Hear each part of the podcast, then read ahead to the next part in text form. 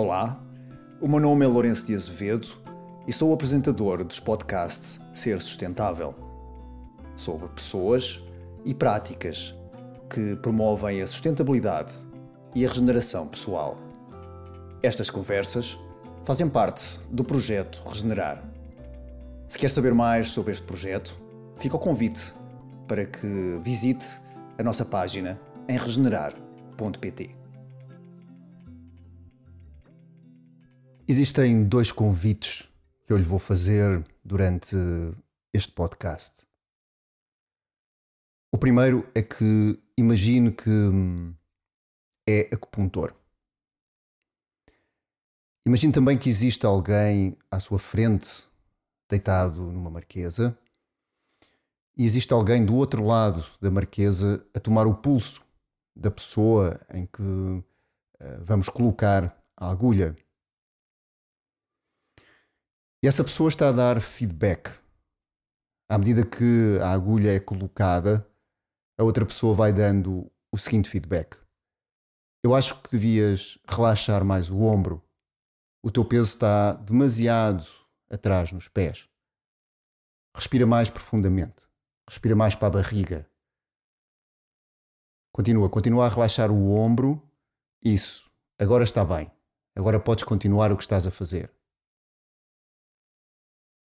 Agora, na minha experiência, isto aconteceu.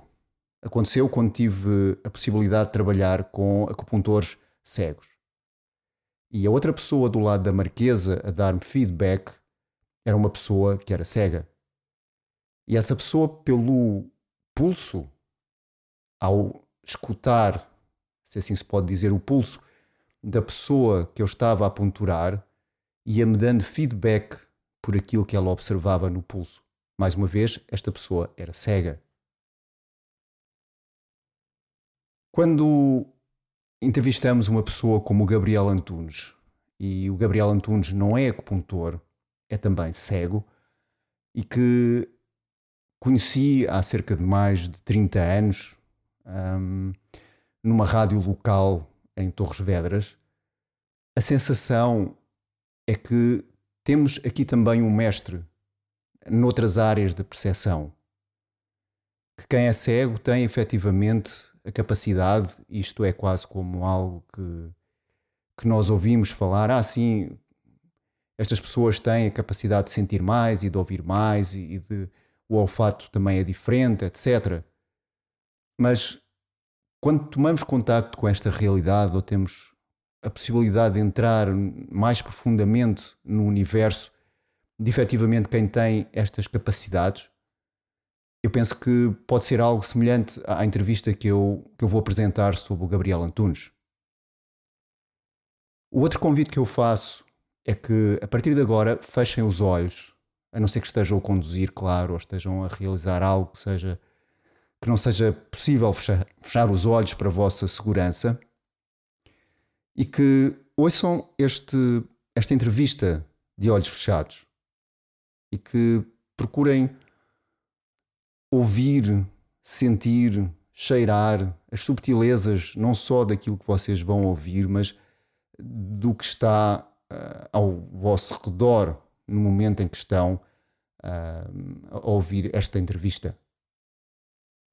Esta foi uma entrevista em que falamos de comunicação. E comunicação nos dois sentidos falamos de quem é cego e da acessibilidade, da acessibilidade que é um desafio para quem é cego. Das escadas, das, do trânsito, dos ruídos na rua, uh, da memória, como dizia o Gabriel, que é preciso ter quando estamos a cortar, por exemplo, pão e no outro dia voltamos e queremos saber onde é que está a faca. E a outra parte da comunicação, como eu referi eh, anteriormente, eu conheci o Gabriel numa rádio local e no Gabriel, há uns anos para cá, ou pelo menos há mais de 30 anos, há esta paixão pela rádio, pela comunicação. Então temos aqui dois aspectos: como é que o ambiente comunica comigo e como é que eu comunico com o ambiente. No entanto, como salienta o Gabriel, a questão da acessibilidade é, é algo bastante relativo. e no exemplo que ele apresenta de se houver um, um prédio que não tem escadas e tivermos que subir até ao último andar, então temos todos uma deficiência, porque não conseguimos voar e chegar lá acima. Em outros terrenos em que quem é cego se consegue, eh, que consegue manobrar com bastante facilidade, por exemplo, em ambientes escuros, em, em situações em que é preciso ouvir sons, eu penso que todos nós seremos também portadores de algum tipo de deficiência. Então aqui abre-se também um novo, uma nova perspectiva que a deficiência não tem a ver com a pessoa em si, mas como é que o ambiente está disponível para acolher uh, essa pessoa.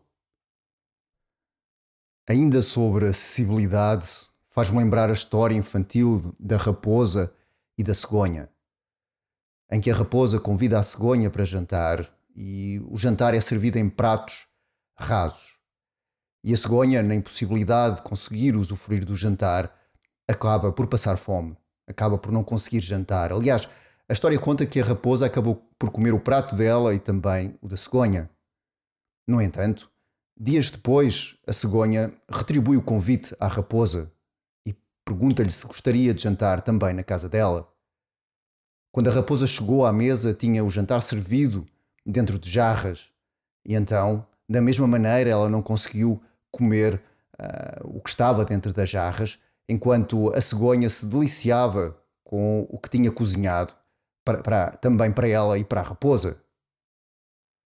Falar também com o Gabriel traz-nos aqui entrar noutro mundo, um mundo que habitualmente não estamos uh, atentos uh, e não estamos uh, cientes que ele existe, não só para o Gabriel, para muitas pessoas, e que muitas vezes, quando nós nos encontramos com algum problema de acessibilidade, em que uma dor nas costas nos impede de subir umas escadas ou levantarmos da cama rapidamente ou sermos mais rápidos que as outras pessoas, um, aí percebemos que existem às vezes limitações uh, que o espaço nos impõe e uma vontade que houvesse uh, essa mais facilidade de acesso da nossa parte uh, a esse mesmo espaço.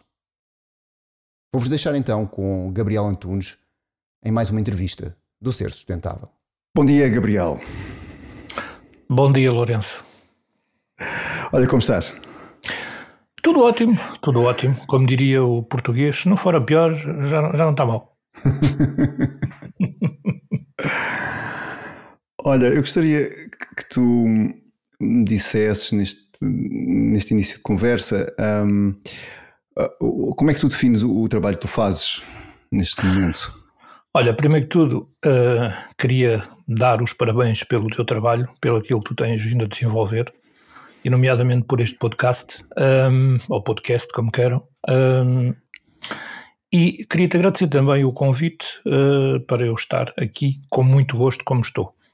E dar-te um grande abraço e dizer-te que é muito bom ter reencontrado um amigo de há muitos, muitos anos. Para quem não sabe, um amigo de mais de 35 anos. Ah, pois. Obrigado, Gabriel. Portanto, fica aqui os meus parabéns publicamente. Obrigado. Uh, como é que eu defino o que eu faço? Sim, o que tu fazes. Como é que as pessoas explicam quando não fazem nada? Não, mas não há ninguém que não faça nada, pronto. não, mas de brincadeira. Como é que eu defino o que eu faço? Eu uh, defino, vou fazendo aquilo que é preciso. Uh, como é que eu defino? É uma pergunta complicada logo para o início, não é? Como é que eu defino? depois o resto é mais fácil, assim. Quando eu começo com complicado, depois o resto é mais fácil. Uh, é assim, um, eu tento fazer, uh, que eu acho que não é o caso de toda a gente, tento fazer aquilo que gosto. Uh, nem sempre uh, as coisas são fáceis, mas foi uma coisa que sempre me, me, me me seguiu ao longo da vida foi tentar por tudo fazer aquilo que eu gosto, porque são essas coisas que, que me despertam em mim e tendo em conta, claro, o problema, tenho problema ou não, uh, mas um, pronto, é, é, uma, é uma, uma, uma, coisa que eu tento que eu tento fazer, nem sempre é fácil, uh, e primeiro que tudo preparar-me muito bem para aquilo que eu quero fazer. Pronto. Uh, aquilo que faço neste momento uh, toca um bocadinho em várias áreas, seja na área de informática, seja na área da rádio, uh, tento não perder o comboio da, da, da informação sobre, sobre os temas em questão, tento, pronto, estamos num mundo de muita informação e nem sempre é fácil segui-la, pois é aquela teoria do quanto mais há, mais se torna complicado, como é lógico. Mas hum, pronto, é assim, não, não tenho não tenho assim uma definição muito, muito, e já estou aqui a falar há dois ou três minutos para não dizer nada. Uh, porque eu vou seguindo a vida, a vida vai-me seguindo e eu vou seguindo a vida.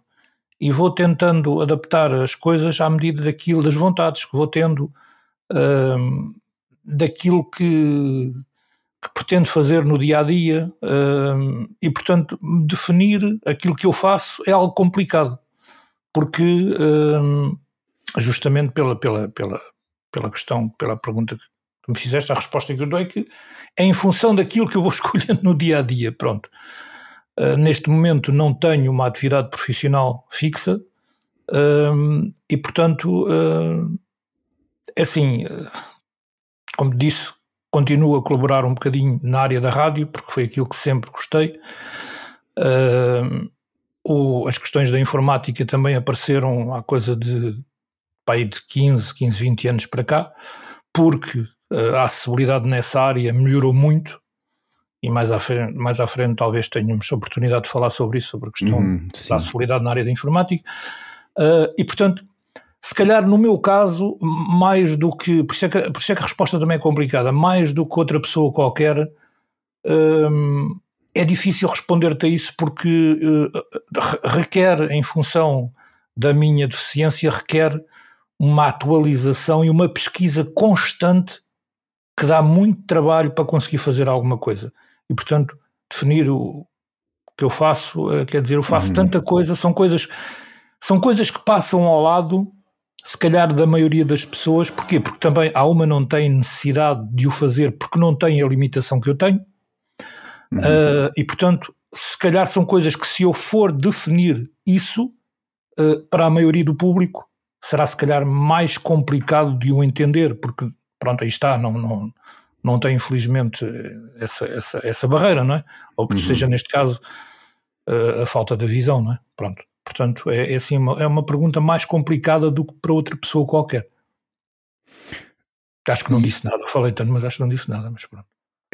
É, eh, tu disseste aquilo que, aliás, aqui a minha história, um pouco como eu te conheci, eu conheci-te realmente há 35 anos, quando comecei a fazer rádio, e, e, foi que eu, que eu te conheci, é? como, sim, como sim, locutor sim. E, e, como os programas que, que, tu realizavas numa rádio em, em Torres Vedras. Sim. E, Passámos Mas, muitas noites, muitas é, noites nas emissões da noite. Sim, depois acabei por, por, trabalhar contigo, eh, também a nível da, da parte técnica do som, de um programa Exatamente. que eu acho que foi pioneiro, que, que, era um programa eh, durante a noite, não é? Sim, e, sim. E que, e que trazia, penso eu. Da meia-noite às seis da manhã. Exatamente, fizemos ali alguns, alguns dias de programação, há, alguns anos, foi, ainda foram alguns anos, sim, sim, sim, em, em, que eu te dei assistência. Um, e, mas de qualquer maneira, eu gostaria de perceber qual foi o teu percurso de, de quando eu te conheci há 35 anos. o que é que te levou a ser, naquela altura eras locutor de rádio e ainda, ainda tens essa presença e, e, foi por aí também que eu te encontrei, mas tentar perceber o que é que te levou a, a este processo, se, queria, se consegues delinear aqui algum percurso é, da, da questão da tua condição, como é que ela surge e, e como é que tu te foste adaptando até chegares àquilo que és hoje. É assim, é como eu disse na introdução, onde falei muito e pouco disse, mas uh, é claro que há sempre, no meu caso pessoal e no caso das pessoas, eu falo no meu caso pessoal porque, é, é claro, a deficiência que tenho é a visão, mas há outros tipos de deficiência e cada um depara-se com o problema da sua dificuldade, logicamente, e tem que, tem que arranjar soluções para essa, para essa situação. Um, mas há, há sempre, um, há sempre uma preparação maior, como eu disse há pouco. Eu, eh, esta é, assim, a questão da, da vocação, a questão do, do, gosto pela rádio vem desde muito jovem, pronto. há coisas e há pessoas que descobrem que querem ser ou querem fazer de um dia para o outro uma coisa qualquer, e há pessoas que, desde muito, muito pequenos, desde a idade de 7, 8 anos, 9 anos, começam logo, ou menos, começam logo a dizer: é um dia aquela, aquela velha história, quando eu for grande, quer ser não sei o quê. Bom. Uhum.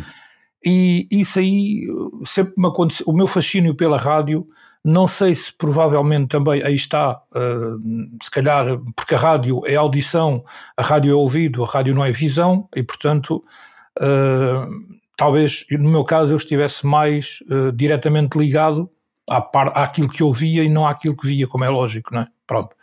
Uhum. Mas logo quando eu estive alguns anos a estudar em Lisboa, nós lá na altura já brincávamos à história das rádios. Portanto, eu estive quatro anos uh, numa extinta escola que foi pioneira em Portugal e foi uh, o grande início para muitos, uh, para muitos cegos em Portugal, que foi a, Escola António Feliciano de Castilho, em Campo Dórico, onde eu estive quatro anos. Depois estive mais dois anos a estudar numa escola que na altura era chamada Escola O Ciclo, não é? hoje em dia tem outro nome. Uhum no Restelo. Portanto, na totalidade estive em Lisboa dos, dos, dos, de 78 a 84, portanto, seis anos. E já nessa altura nós brincávamos às rádios, na altura como com uh, um gravador a gravar, um outro igual com uma casseta a dar música e nós íamos falando, íamos falando para o gravador que estava a gravar, baixávamos a música do outro e tal, íamos fazendo uns, uns programas de rádio, fazia um, fazia outro, e depois brincávamos uns com os outros com as barbaridades que nós íamos dizendo. E, e, já na, naquela altura se calhar já era pronto já era um, um, um, tentar um tentar limar de arestas de alguns erros que nós cometíamos de brincadeiras pronto coisas estamos a falar de miúdos com, com 10 anos com 11 anos por aí bom depois em 1984 uh, vim estudar para, para, para a minha zona de residência ou seja na Lourinhã na região oeste Uh, e uh, em 1986, na altura, existia, existiam três rádios em Torres Vedras, que era a Rádio Oeste, a Rádio Europa FM e a Rádio Extremadura. Tinha sido uma das pioneiras também em Torres Vedras. Uma das, porque não foi a primeira. E eu, em 1986, decidi, com um amigo na altura, um amigo que me acompanhava, um amigo de escola, decidi bater à porta dessa rádio em Torres Vedras que era, para quem conhece, na famosa rua Paiva de Andrade. E havia a Rádio Extremadura, e eu fui lá bater à porta e aparece-me lá um senhor e diz, olha, eu sou o fulano tal e gostava de fazer um programa, gostava de ter uma experiência de rádio, não sei o quê. E o senhor na altura vira-se para mim e diz, pois, o meu amigo, amigo é cego, está bem, eu sou cego, e qual é o problema? Pelo menos, pelo menos deixem tentar depois logo se vê, se correr bem, corre bem, se não correr bem, eh, pronto, tudo bem, ótimos amigos comandantes e cada um segue o seu caminho. Uh, ora, foi-me dada a oportunidade, na altura, eu não, nem sequer, porque estamos a falar em 1986, uh, eh, na altura dos giradiscos, não havia cá CDs, nem havia cá cheiros MP3, nem nada disso, é? pronto giradiscos, mas eu no início nem sequer mexia na mesa, nem sequer mexia nos pratos, nem mexia nada, só, só falava. Eu estava de um lado da mesa e o meu amigo estava do outro lado, mas aquilo não durou muito tempo, aquilo não durou muito tempo, porque fazia-me confusão. Ele abriu, abriu o microfone e eu estava ali só para dizer umas baboseiras, não tinha assim muita piada. E então, passado uma semana ou duas, tive que passar lá para o outro lado para tentar, não é? Pronto, tinha que experimentar. E a partir daí, uh, a partir daí depois continuei, não é? Depois continuei, Uh, isto foi em 86.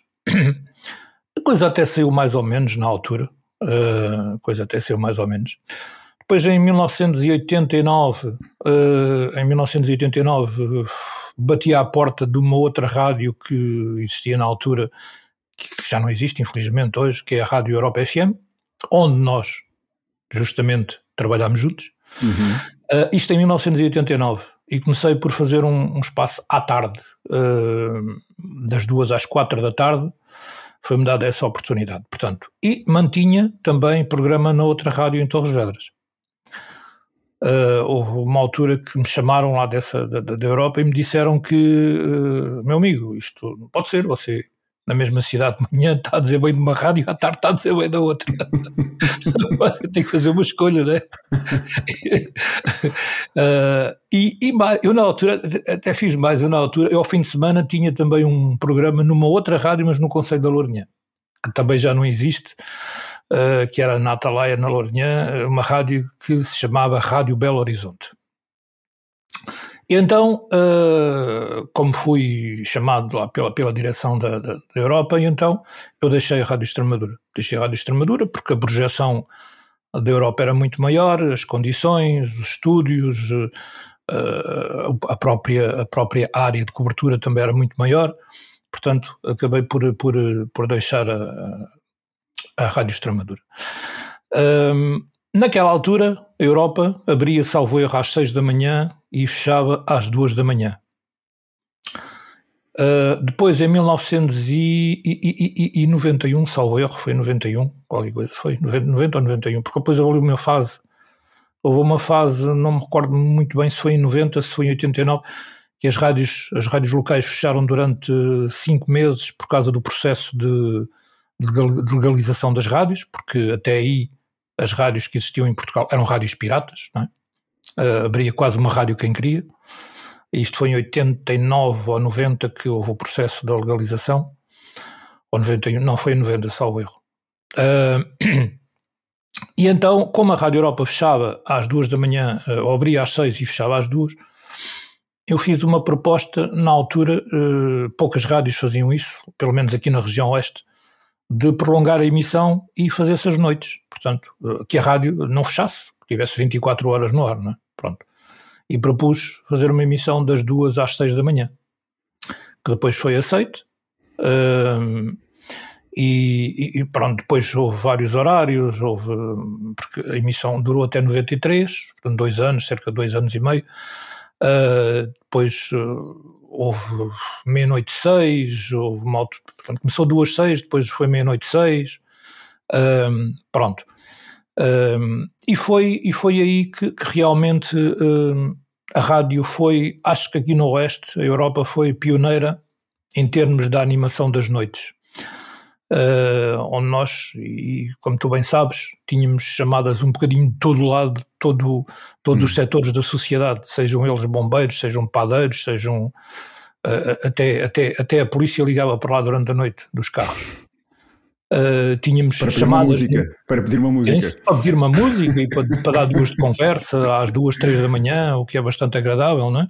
Uhum. Uh, até chamadas tínhamos que na altura era impensável porque ninguém tinha net no estrangeiro, tínhamos chamadas do estrangeiro pessoas que pensavam em ligar, mas não podiam ouvir a emissão, porque acho que até chamadas de camionistas da reta de Bordeus, uh, quando a gente sabe que em 1990, 91, 92 não se pensava ir para o estrangeiro e poder escutar com a facilidade que se escuta hoje mundialmente uma emissão de rádio, não é?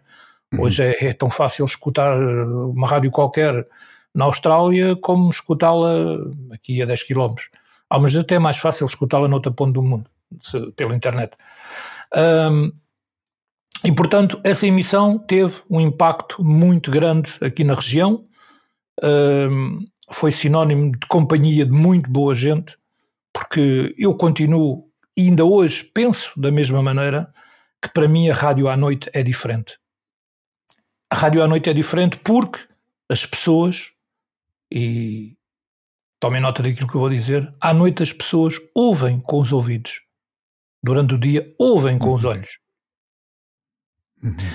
E portanto, uh, uh, pronto, foi, foi, foi o, foi o, o, o, consagrar de uma vontade que eu tinha e de um, de um, do gosto que eu tinha pela rádio, porque, porque o, o, o resultado, o, o melhor feedback que tu podes ter numa rádio é teres o feedback de quem te ouve, a manifestação de quem te ouve, o carinho de quem te ouve, é o estímulo, é, é a tua gasolina, é a tua energia, é a tua bateria que recarrega, é, é sei lá o quê, e, e motiva e dá as ideias fluem muito mais depressa para quem tem que as ter e quem tem que as pôr no ar. Uh, é, é a alimentação do nosso ego. Pronto, para quem faz rádio, uhum. é sentirmos do outro lado que quem nos escuta se manifesta. Uh, uhum. E foi o que aconteceu nessa emissão. Podia não ser a, a, emissão mais excepcional em termos culturais, mas trazia outros valores uh, que eram de extrema importância, que eu acho, por exemplo, como é fazer companhia a quem está só à noite. Uhum. e um, isso, isso, para quem está na rádio, é, é muito, muito, muito gratificante. Uhum. Tu trazes aqui duas coisas importantes. É, é, esta última da questão da companhia e da sustentabilidade que tu podes dar às pessoas, mas eu queria ir um pouco atrás, em que tu, quando estavas a dizer que, que numa primeira rádio em que foste, uh, disseram, mas você é, é, é invisual, não é? E, segue, e, segue, segue, não se diz invisual. Que é cego, que é cego. Exato. Não é? Que, é cego. a palavra invisual uh, não existe. A palavra invisual, as pessoas dizem invisual porque é o contrário do visual, então o contrário é ah, invisual. Okay mas invisual okay. não existe. Não existe. Consegue que aprender uma coisa nova. Que aprender Sim. uma coisa nova. Mas, mas que muitas vezes tem a ver com. E, e que às vezes começa aí essa, essa, essa, digamos que esse primeiro contacto começa logo à partida com uma limitação quando, quando existe um dos cinco sentidos que não está que não está que não está a funcionar como as pessoas pensam que deveria. No entanto, mas, mas, mas lembro, Toda a gente. Mas espera aí, deixa-me deixa contar uma história. Deixa-me contar-te uma história sim, sim, que, que, passou connosco na rádio. E eu lembro que houve uma vez, acho que foi a única vez que houve, uma, houve um blackout em, em que ficou tudo às escuras. E nós, sei lá, eu tinha 22 anos, 21, não é? Estávamos lá à noite e, e, e, faltou a luz, acabou a emissão da rádio, o que é que se vai fazer, ok? E eu lembro que tivemos a brincar às apanhadas dentro da rádio, às escuras, e que tu apanhavas toda a gente. Ou seja, os meus sentidos os meus sentidos que eram, ok, pronto, eu vejo bem, etc. Mas naquela altura, naquele contexto, não é naquele contexto, Aquele isso não queria dizer nada, percebes? E, exatamente. Naquele contexto. Eu acho que a questão muitas vezes é o contexto. É, é, é que no contexto é, era, pronto, ali apanhavas toda a gente, basicamente a brincar às apanhadas dentro da rádio, não é? Que eram corredores e, e estúdios, etc. Mas, mas a questão é, é, que muitas vezes é, essa, é, é, que não se percebe o contexto, ou, ou não, não, se dá a oportunidade da pessoa experimentar fora do contexto que pensamos que será possível. Mas, era isso, Paulo, isso, vem, isso, vem, isso vem no seguimento daquilo que eu queria dizer justamente, e era por isso que eu Sim. queria interromper. Ainda bem que tu fizeste essa, essa, essa reflexão, porque é assim: a limitação, a deficiência, depende sempre da maneira como as coisas estejam adaptadas para ti. Vamos lá ver uma coisa. Hum. Uh, eu, eu dou muitas vezes este exemplo uh, e, e, eu penso que seja, seja verdadeiro. A sociedade, tudo está feito uh, em, em, em, à medida do que as pessoas necessitam, não é? Pronto. Tu, quando fazes qualquer coisa, fazes à medida daquilo que tu necessitas, ok? A sociedade faz à medida daquilo que pensam que é o standard, que é o padrão da sociedade. Mas Repara uma coisa, e este, isto, isto, este exemplo é extremamente rápido e simples de perceber. Uh, quando se constrói um prédio, um prédio tem, pouco importa, 5, 6, 7, 8, 9, 10 andares. O que é que tu metes nesse prédio? Tu metes elevadores e metes escadas, não é? Tem que ser, uhum. não é? Porque depois lá pode ser andar para o quarto andar, tens que ter escadas ou tens que ter elevador, não é? Senão uhum. não vais trepar para as paredes. Pronto. Uh, agora diga eu assim uma coisa. Então, construímos o mesmo prédio, mas não colocamos nem elevadores nem escadas. Porque a sociedade é que disse que tinha que levar elevadores e escadas. A lei disse que, bom, a lei disse uhum. porquê? Porque tu precisas de escadas e ir lá para cima. Se tu não meteres escadas, se tu não meteres elevadores, agora pergunto eu a ti, como é que tu vais lá para cima? Consegues? Não consegues. Então és deficiente. Uhum. Ok?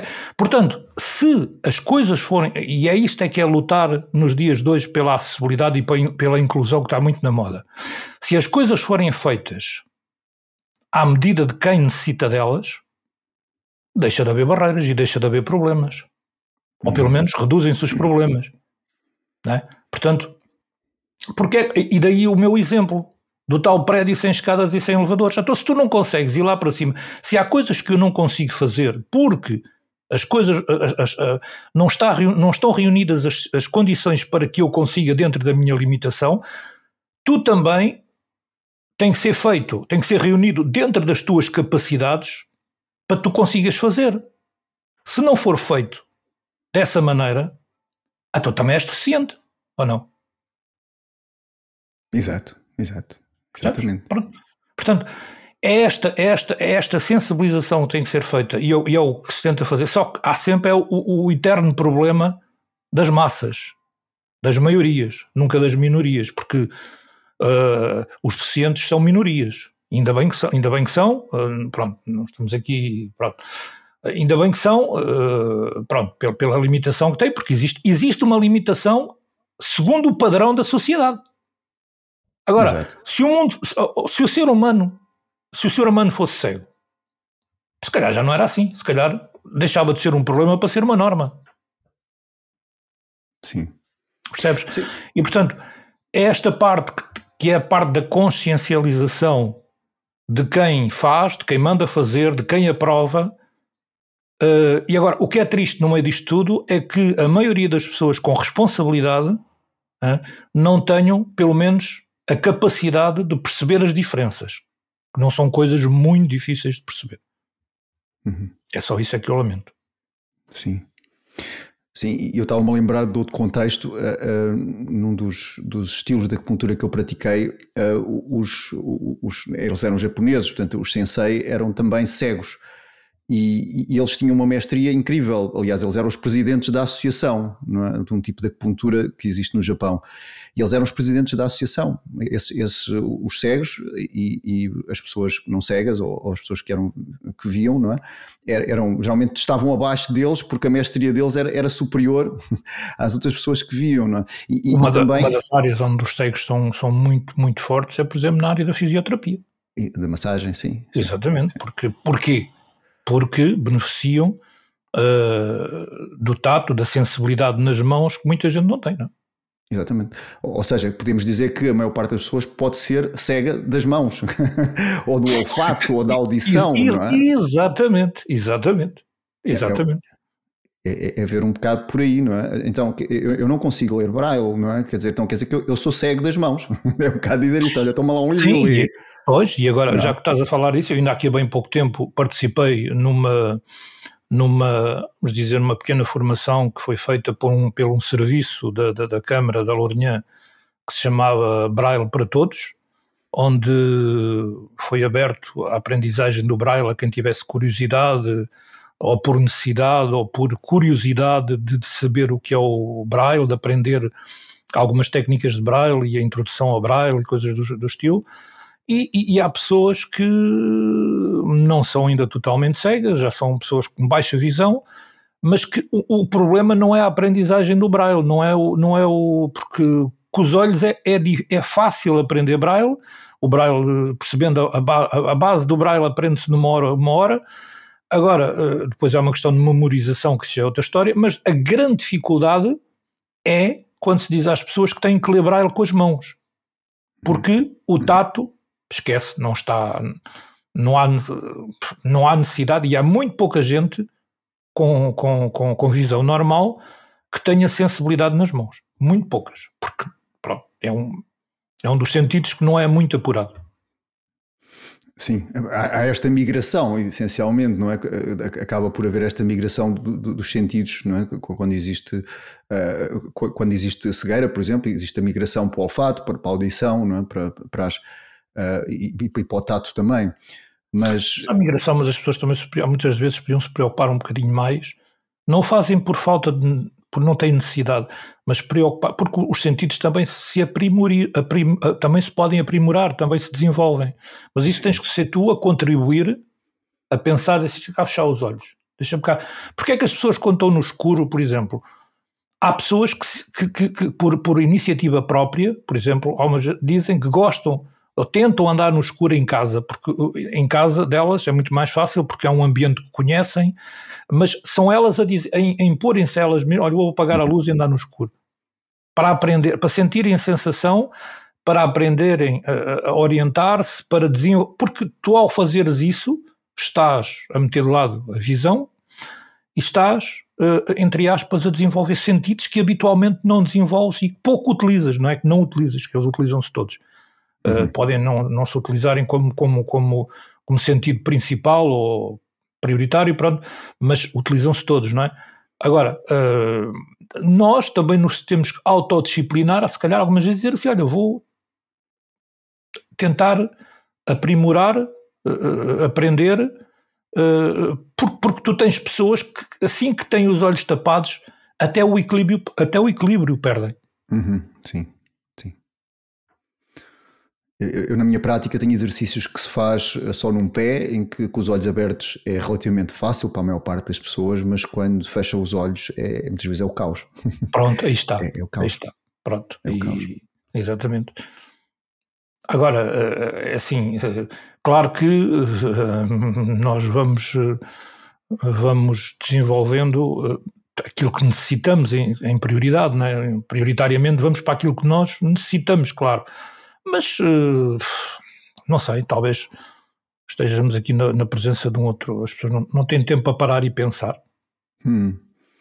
Sim, e, e, isso eu, eu acho que, que, vem, que eu acho que, que, é universal, é? Esta questão, sei lá, o, Buda há dois mil e, e alguns anos já dizia que as pessoas também olhavam para o tempo e, e, diziam que não o utilizavam da melhor forma, não é? Portanto, eu acho que isso é, é se calhar algo humano e se calhar só, nós sentimos mais isso porque estamos a viver isto agora, não é? Que sentimos isso, mas, mas realmente há, há essa, há, à medida que os anos avançam, começa a haver uma especialização, porque o corpo quer poupar energia, de certa maneira mas, mas como tu dizes, se houver esse treino, é? se houver treino de audição, se houver treino, sei lá, ouvir, ou, estar na rua e perceber quantos, quantos sons se ouve, não temos de estar no campo, ah, é um Exato. avião, é um carro, são pessoas, Exatamente. é um autocarro, e, e, e, tudo isso ajuda também a manter oh, o cérebro ativo, não é? uma certa ginástica. Aspecto, tocas aí num aspecto extremamente importante, o estar na rua e perceber os sons, porque esse, esse, esse é um, uma das grandes armas de um cego numa cidade num sítio que ele conhece, porque quando não é um sítio que ele conhece, bom, quando, quando não conheces, eh, percebes eh, o sentido do, do, movimento dos carros e tudo mais, mas mentalmente a tua, a tua imagem mental não é a mesma, quando tu conheces, tu pelos barulhos, tu sabes de onde é que vem, para onde é que vai, sabes, pronto. Eh, e, e, e é uma das armas do, do, dos cegos é justamente os barulhos perceber o, os barulhos, a intensidade, o sentido dos barulhos. Isso é outro aspecto que as pessoas perdem ou não têm, eh, que é a sensação, ou por outra, o, o poder de orientação de saber de onde e para onde vai o barulho. Uhum. Ou se ouviram o barulho à frente ou atrás, ou do lado esquerdo ou do lado direito. Ouvem um barulho. Mas aprender o cérebro a, a perceber com, com o sentido da audição o sentido do barulho, isso, isso é uma arma quase indispensável para um cego, ou diria mesmo indispensável. Porque sem isso, o sentido de orientação uh, fica, fica, fica, fica, fica muito mal. E, e são, são, são, são, coisas que. Eu, eu não digo isto por ser cego, eu acho que. Um, volto a dizer aquilo que eu disse há pouco Uh, há coisas que se calhar o ser humano deveria valorizar. Não é porque amanhã pode ficar cego ou não. Também pode ser. Porque qualquer pessoa está debaixo de um, um telhado de vidro. Mas é uh, uh, para te auxiliar em certas e determinadas circunstâncias. Uhum. Portanto, se nós desenvolvemos a visão, porque, porque, porque é o sentido que mais que o ser humano mais desenvolve, penso eu. Uh, se calhar o, o, o, a orientação auditiva é muito, muito, muito, mas mesmo muito importante. Sim. Porque ajuda, iria, iria, e de resto faz parte do conjunto dos sentidos, e, e, e acho que a intenção é essa mesmo, que é, que é a audição vir complementar o sentido da visão, e vice-versa, não é? uhum. Mas aqui o, o, o, e, e, eu iria mais longe mesmo. Eu acho que o, o, grande problema é que o ser humano nos dias de hoje já nem para conversar consegue ouvir. Isso é gravíssimo. Isso eu já me apercebi disso. Sim, tu, tu falas em relação à voz e aos sons, e, estava-me a lembrar também de um encontro novamente com, com esses mestres japoneses que, que eram cegos e ele, eu lembro-me nós estarmos a fazer um, um, treino e estava alguém deitado na marquesa e, nós estávamos a perguntar os sintomas e, e, e, a dizer como é que estavam os meridianos, etc. e, e, entretanto ele faz uma pergunta, e a voz da pessoa, como é que é? E ficamos todos a olhar uns para os outros, aí ninguém reparou um bocado como é que Ora, é a voz da pessoa, não é? Ele fez a pergunta, porque, porque era, era, o acesso que ele tinha, não é? era o acesso que ele tinha, ele disse, e a voz da pessoa, como é que, como é que vocês sentiram a voz da pessoa? E nós, aí nem demos por isso, não é? Há coisas que nos escapam quando estás só focado em ah, olhar para a cara da cor e outras coisas, não é? Assim. E digo-te uma coisa ao Lourenço e a todos quando nos escutam, a voz transmite tanta coisa, tanta coisa que hum. vocês nem, nem, podem imaginar. Uma hum. voz, um timbre de voz, a maneira, tu tens uh, a mesma palavra, a mesma, as mesmas frases pronunciadas com tons não é, pronto, eu, eu, estou a ir um bocadinho mais além daquela coisa de dizer uma palavra de uma maneira calma e de uma maneira irritada que qualquer coisa, qualquer pessoa percebe. Qualquer uhum. coisa percebe, qualquer pessoa percebe que eu, estar, eu estar a dizer uma, uma X palavra de uma maneira e se eu a disser pode ter uma interpretação diferente. Isso aí até aí qualquer pessoa percebe isso. Agora, mais além do que isso, uh, a voz traz tanta, tanta, tanta, tanta informação, tu espelhas tanto cá para fora daquilo que tu és por dentro na tua voz, que é impressionante. Eu acho que aí, desculpem-me eu falar desta maneira, mas acho que só quase mesmo um cego consegue perceber isso. Uhum, uhum. Sim, existe outra, outra paisagem, não é? Que, que acaba por, por, por, por, se revelar, não é? E que uh, pronto, é, é, é, é, outra paisagem, é, é, outro ecossistema, mas que todos nós temos acesso. Mais uma vez, não é? Todos nós temos acesso, não é? Ah, não, mas isto é um mundo à parte. Não, não, não é à parte, não é? Todos nós temos acesso a uma audição e, e uma coisa que tu falavas também há, há uns anos atrás, quando nós falávamos que, por exemplo, se tu estiveres a, a, cortar pão, quando tu te vais embora tens de te lembrar no outro dia onde é que ficou a faca. Exatamente. Não é? Portanto, outros aspectos de, de, de, ter que haver memória, não é? Hoje as pessoas não sabem os números dela de telefone, nem. Ah, nem, não, não, mas isso, mas isso, isso é um dos grandes. É um dos grandes mas isso também, também já me atinge nos dias de hoje. Isso também hum. já me atinge a mim nos dias de hoje, infelizmente, deixar de trabalhar a memória da mesma maneira, porque entramos, aí entramos noutro tema de conversa também extremamente interessante, que é a tecnologia que nos veio facilitar a vida e que nos veio estragar a memória. Uhum. Sim. A tecnologia facilita-nos. Eu conheço pessoas nos dias de hoje que é incrível. Se daqui a 45 minutos tiverem que fazer uma chamada, têm que meter um lembrete no telemóvel. Hum. Não estamos a falar para o dia 29 do mês que vem, nem pode, às 10 e meia da manhã ou às 10 e 45 no dia 28, no não sei que das quantas. Estamos a falar daqui a 45 minutos, daqui a uma hora. Eu esqueço-me.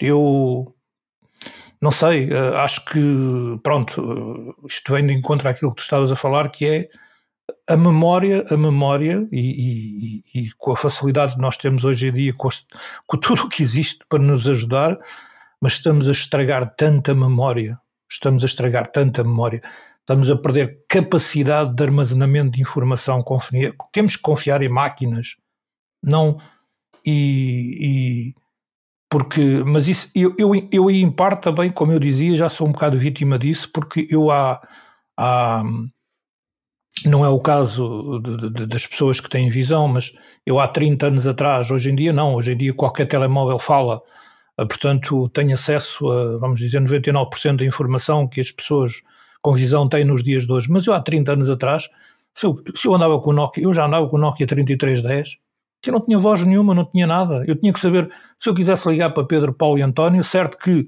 na altura já havia telemóveis de Nokia com, a, com, com, com atalhos de teclado que iam diretamente aos contactos, mas isso nós aí tínhamos que saber o número dos atalhos uh, para ir diretamente ao contacto. Tinha que saber que, que, que, que, se eu queria ligar para o Augusto, que, o atalho era o 34 ou era não sei quantos.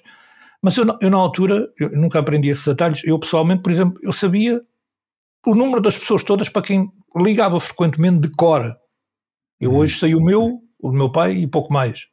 Uhum. Uh, portanto, um, uh, ah, é assim, nós vamos tendo, uh, vamos, ter, vamos tendo produtos que nos auxiliam, mas e eu, eu acho que, que, que, pode parecer um bocado estranho, não é estranho, mas é aquilo que vou dizer é assim, o ser humano sem memória é assim, é uma coisa, é, é uma coisa muito má. Uhum. E nós, hoje em dia, assistimos cada vez mais a um mundo de, de, marionetes com olhos, com pessoas que pensam. É o que eu chamo nos dias, mas é, é o que eu chamo, digo eu, pensar com os olhos. As pessoas uhum. hoje pensam com os olhos. Quando uhum. eu digo pensar com os olhos, é se tu deixas de ver, deixas de pensar. E não pode ser assim.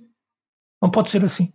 Os olhos são um auxílio e são um, um, um, veículo de informação que transmite, para transmitir informação ao cérebro. Mas quem armazena é o cérebro e tem que ser ele que tem que ser trabalhado. Uhum. E se tu deixas de o trabalhar, o, o cérebro é como um elástico, não é? Tem que ser Sim. trabalhado, tem que ser, tem que ser moldado, tem que ser, tem que funcionar. E, e se nós contamos com excesso de apoio tecnológico, com. Eu não sou de maneira nenhuma, atenção, quem está a falar, não, eu não sou de maneira. Quem sou eu, que ainda por cima sou um, um doente crónico de, das tecnologias. É? Portanto, eu não estou contra as tecnologias de maneira nenhuma, e então quem fala? Mas, agora que reconheço isso, reconheço, e, e, e é muito prejudicial, e tanto é prejudicial que, atenção, os grandes, os grandes senhores da, da, da, tecnologia mundialmente estão a alertar para o perigo da inteligência artificial. Uhum. Portanto, é pararem para pensar. Não sei se eles têm razão, se não têm. Uh, meu ponto de vista, em parte, acho que sim. Tem que ser utilizada com, com, com muito, muito cuidado. Porque qualquer dia somos o quê? Dependemos do quê? Fazemos o quê? Somos nós que fazemos o quê? Quer dizer, e, e, depois aqui o grave da história é que é assim, estamos a criar máquinas e coisas que, e é o que se, o que se, o que se tem medo, é que essas máquinas tomem conta de nós. É? Uhum. É um bocado surreal, mas é assim, uh, não, não, é. coisas que não são produzidas de um momento para o outro, mas isto tudo para voltar ao essencial da conversa, que é a questão da nossa mente, do, do, do, do, do, poder mental que temos que ter e que temos que trabalhar e temos que ser, tem que ser ele a nos comandar. Uhum. E temos que fazer algo por isso. Não podemos uh, apoiar-nos sempre. Claro que ter ajudas é bom, é, há coisas que é indispensável, tem que ser mesmo assim, não há outra forma. Uh, pronto, mas uh,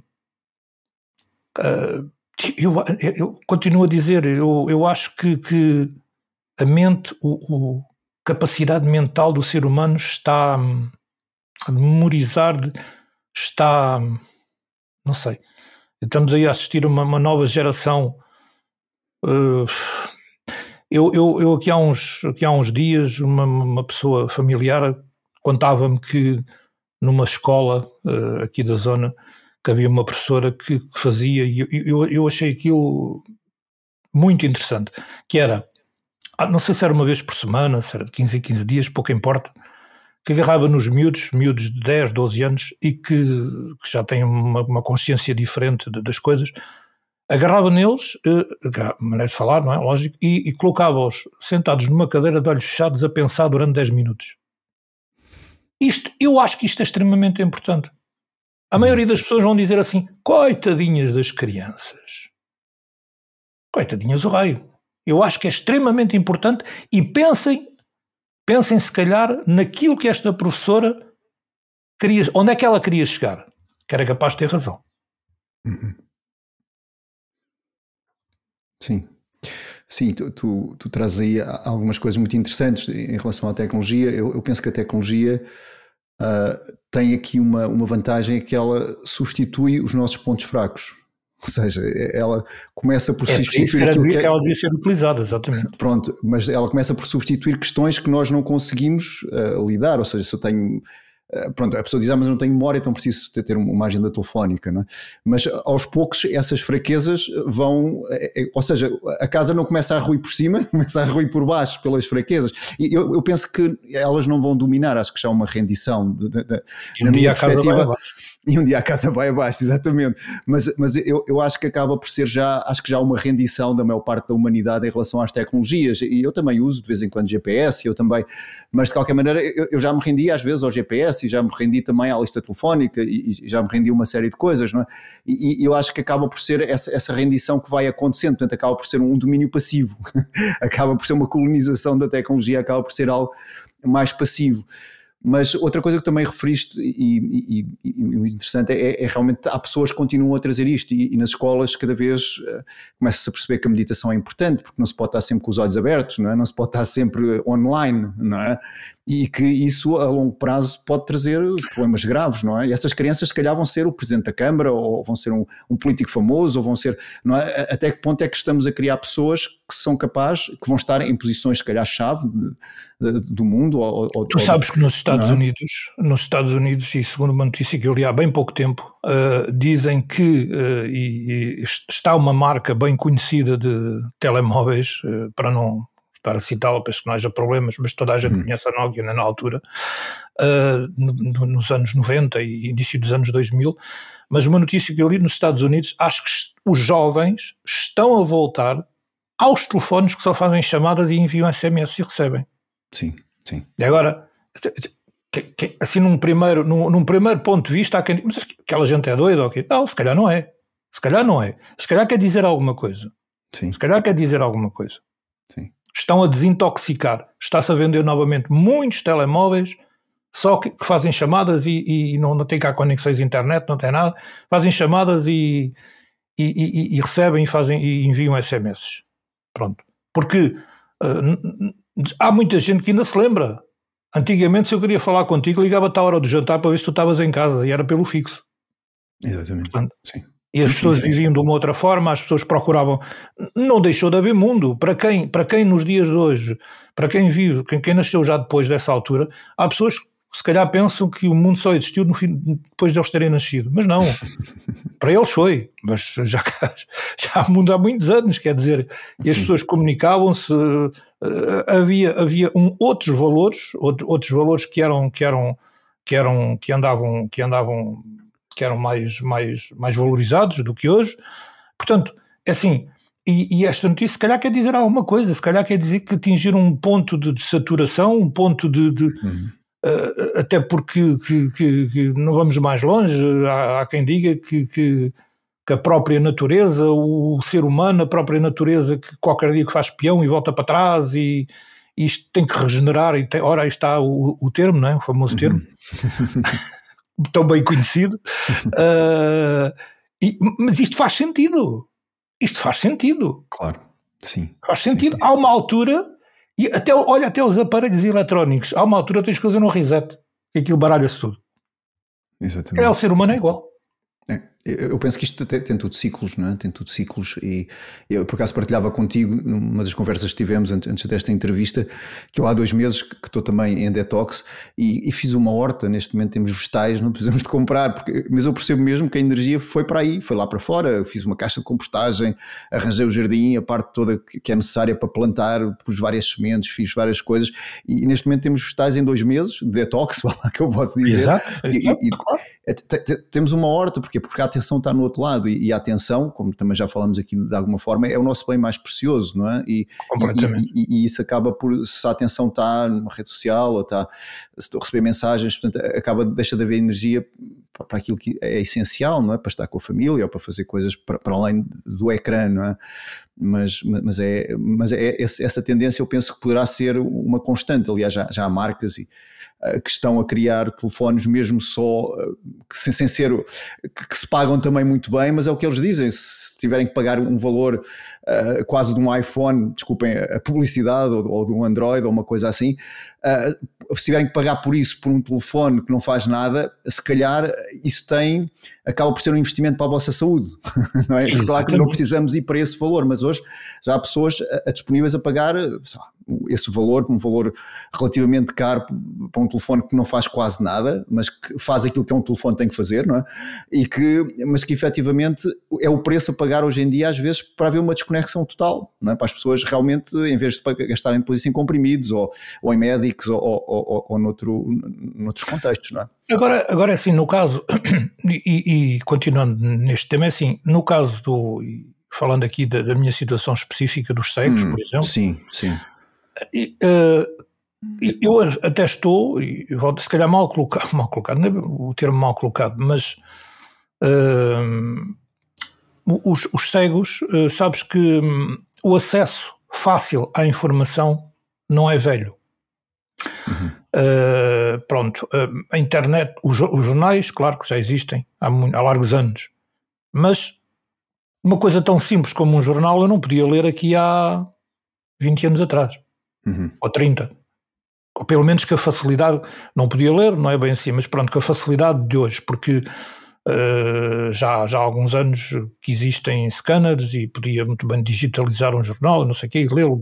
Uhum. Não é dizer que não exista, mas hoje em dia uh, o, o, cego o, o, tem, tem acesso perdão, àquilo que não tinha há 20 anos atrás e caiu-me assim de repente uma quantidade de informação enorme. Portanto, uh, estou a falar disto porque, porque para quem não sabe, e para não citar, como diz, o, como diz o Lourenço, a Apple foi a primeira marca no mundo, e de resto já recebeu vários galardões por causa disso, uh, uh, e, e, que ele esteja lá em descanso, o nosso Steve Jobs, foi o primeiro a dizer que os produtos da minha marca têm que ser acessíveis à, à grande maioria das pessoas.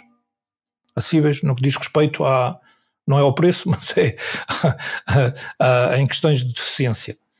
Uh, e, portanto, em 2000 e, 2000 e, portanto, saiu o primeiro iPhone em 2007, salvo erro, o segundo 3GS foi em 2009, qualquer coisa assim do estilo, 2009, 2010. Uhum. Foi o primeiro iPhone que falava. Pronto. Antigamente, anteriormente já existiam telefones com, com voz, uh, que eram softwares que tinham que ser instalados à parte, mas esses telefones não tinham, não, não, não tinham acesso à instalação de aplicações, ou se tinham Uh, depois a leitura por parte dos, dos leitores de ecrã a, a, essas mesmas aplicações era muito, muito básica e pronto. A, a, era dos smartphones, a era dos smartphones veio, não logo no início, mas veio abrir um mundo, uma janela ao mundo aos cegos. E seja, uhum. não, não haja dúvida nenhuma. No, nos anos 80, ou no finais dos anos 80, para muito poucos, a informática, uh, eu, não, não, eu não comecei na informática nessas alturas, comecei bem mais tarde, mas eh, tenho colegas meus, pessoas que eu conheço, que já nos anos 80 tinham leitores, aparelhos externos que se ligavam ao computador, com vozes muito estranhas, mas pronto, que era melhor do que não, não ter nada. Uhum. Depois, nos anos 90, apareceu um leitor de ecrã, um software de instalação, e para quem não sabe o que é um leitor de ecrã, um leitor de ecrã é uma voz que lê quase tudo, não é tudo, infelizmente, gostaríamos que fosse tudo, mas quase tudo o que vocês veem no ecrã tudo o que aparece no ecrã, ou pelo menos tudo o que é texto, começa-se a fazer alguns passos neste momento na tentativa de descrição de imagens, nem sempre bem sucedida, mas estamos no início, e aí sim, obrigado à inteligência artificial, a tudo mais, que vai tentando adivinhar com, com fundamentado em bases de informação, em fotos, recolha de fotos e toda essa informação que é processada nos data centers e, e que nós algumas vezes desconfiamos para onde é que ela vai, mas tudo é informação compilada que muitas das vezes serve para criar essas tais bases que no fundo depois vêm inventar, não inventam nada, porque pronto, foi-lhes fornecida a informação. Uhum. Uh, e portanto já se começa a, a, ter descrição de imagens e não sei o quê, mas estamos no início dessa era. Agora os leitores de ecrã, tudo o que é texto, tudo o que é números, tudo o que é seja aquilo que for, a grande, a grande evolução veio nos anos 90, uh, nos anos 90 com uma aplicação que se chama JAWS. É pena ser tão cara. Pronto. Uhum. Uh, mas uh, depois foi desenvolvendo. Em 2006 apareceu um leitor gratuito que se chama NVDA. Esse sim é gratuito, que evoluiu muito nos últimos anos e que hoje em dia também é mais uma das ferramentas mais pode ser utilizada para um leitor para, para os cegos. Pronto. Portanto, o acesso à informação da maneira como muita gente a vê, se calhar de uma maneira fácil, para nós cegos, começou, diria eu, com mais qualidade uh, dos anos 2000 para cá. E uhum. mais exatamente aí a partir de 2009, 2010, uh, é que as coisas realmente estão. Eu hoje em dia utilizo um iPhone como em 98 ou 99% das possibilidades que qualquer pessoa utiliza. Uhum. Hoje em dia, tiro um iPhone da caixa, configuro, faço, tá, como qualquer pessoa que vai à loja e compra. Uhum. E, e, e, fa, e, faz isso sozinho. Se calhar até é mais fácil, porque há muita gente que sem as tais limitações e que não o consegue fazer. Mas, uhum. Portanto, o que eu quero dizer com isto, chegar à conclusão, é que se calhar eu mais do que ninguém tinha razões para estar intoxicado, porque caiu-me tudo de momento em cima, percebes? O acesso à informação que eu tenho, à facilidade que eu tenho hoje. As pessoas não param para pensar, mas é assim, um cego, aqui há meia dúzia de anos, era ao cabo dos trabalhos para saber quanto dinheiro tinha na conta. Ou ligava para uma linha, havia um número que dava a informação, marcavam-se uns códigos e mais não sei o que das quantas, bom, tudo bem. Mas de uma maneira assim prática, uh, era muito complicado, não é? Era muito complicado saber essa informação, uh, termos acesso, a, sei lá, a, a, qualquer tipo de informação na net. Uh, hoje em dia, deparamos com uma coisa que se chama acessibilidade, que é as coisas existirem, mas nem sempre os leitores as conseguirem ler. Porque uhum. eu posso ter uma aplicação, posso ter uh, texto, regra geral, não, depende do texto. Por exemplo, para te dar só um exemplo, um texto em PDF. Eh, está muito na moda tirar-se uma foto ou um texto, se bem que hoje a tecnologia já o permite, mas está, depois depende do nível de conhecimento também de cada utilizador. Mas até há bem pouco tempo, as pessoas tinham por norma tirar uma foto ou um texto, e ficas com foto em texto e pronto, lês aquilo exatamente da mesma maneira. Um scanner, por exemplo, tira uma foto, eh, o que é que ele faz? faz um, tira uma, os leitores de ecrã, a grande maioria, como estão concebidos, em certa parte, para trabalhar com texto, com escrita, com, com letras, eles reconhecem, o que é que eles interpretam aquilo como uma imagem. E como interpretam aquilo como uma, uma imagem, o leitor, o que é que ele diz? Diz vazio, vazio, vazio, vazio, vazio. Uhum. Portanto, uhum. nesses casos, o que é que temos que fazer? Temos que recorrer a essa tal imagem, utilizar uma aplicação de conversão de imagem para texto, para um formato Word, para um formato uh, eh, TXT, seja lá o formato, para que ele faça uma conversão de imagem em texto para depois que o leitor a leia. Pronto. São tudo coisas que, que pronto, que não, não, são problemas vividos pela maior parte das pessoas, não é? logicamente, pelo menos por, por quem vê. Uhum. Uh, e, e, tudo isto, um, nos últimos anos, é o que eu estava a dizer. A informação, nós, os cegos, se calhar, é, poderíamos, e, e, e eu contra mim falo, uh, mas também já estou a atingir esse ponto, que é chegar a uma altura tentar desintoxicar um bocadinho, porque mais do que ninguém caiu-nos tudo em, em poucos anos, percebes? Sabes o que é? Tu teres necessidade de uma coisa ou teres vontade de algo que te é priva, que te é vedado durante anos e anos, que não consegues, ou porque isto ou porque aquilo, e de repente cai tudo em cima. A gente agora tem vontade, quase tinha vontade de não ir dormir para estar em cima. Eu aqui há uns anos atrás, há sei lá, 15 anos, eu, eu sentava-me à frente do computador e pesquisava na net aquilo que me vinha pela cabeça. Era qualquer coisa, pesquisava, ia ler. Depois começava a ler uma coisa, aparecia-me outra e ia ler outra. Hum. Até me diziam lá em casa, algumas vezes diziam-me qualquer dia não tens nada para, não tens mais nada para ver na internet. Também o termo, mas pronto. Gastavas claro. a internet.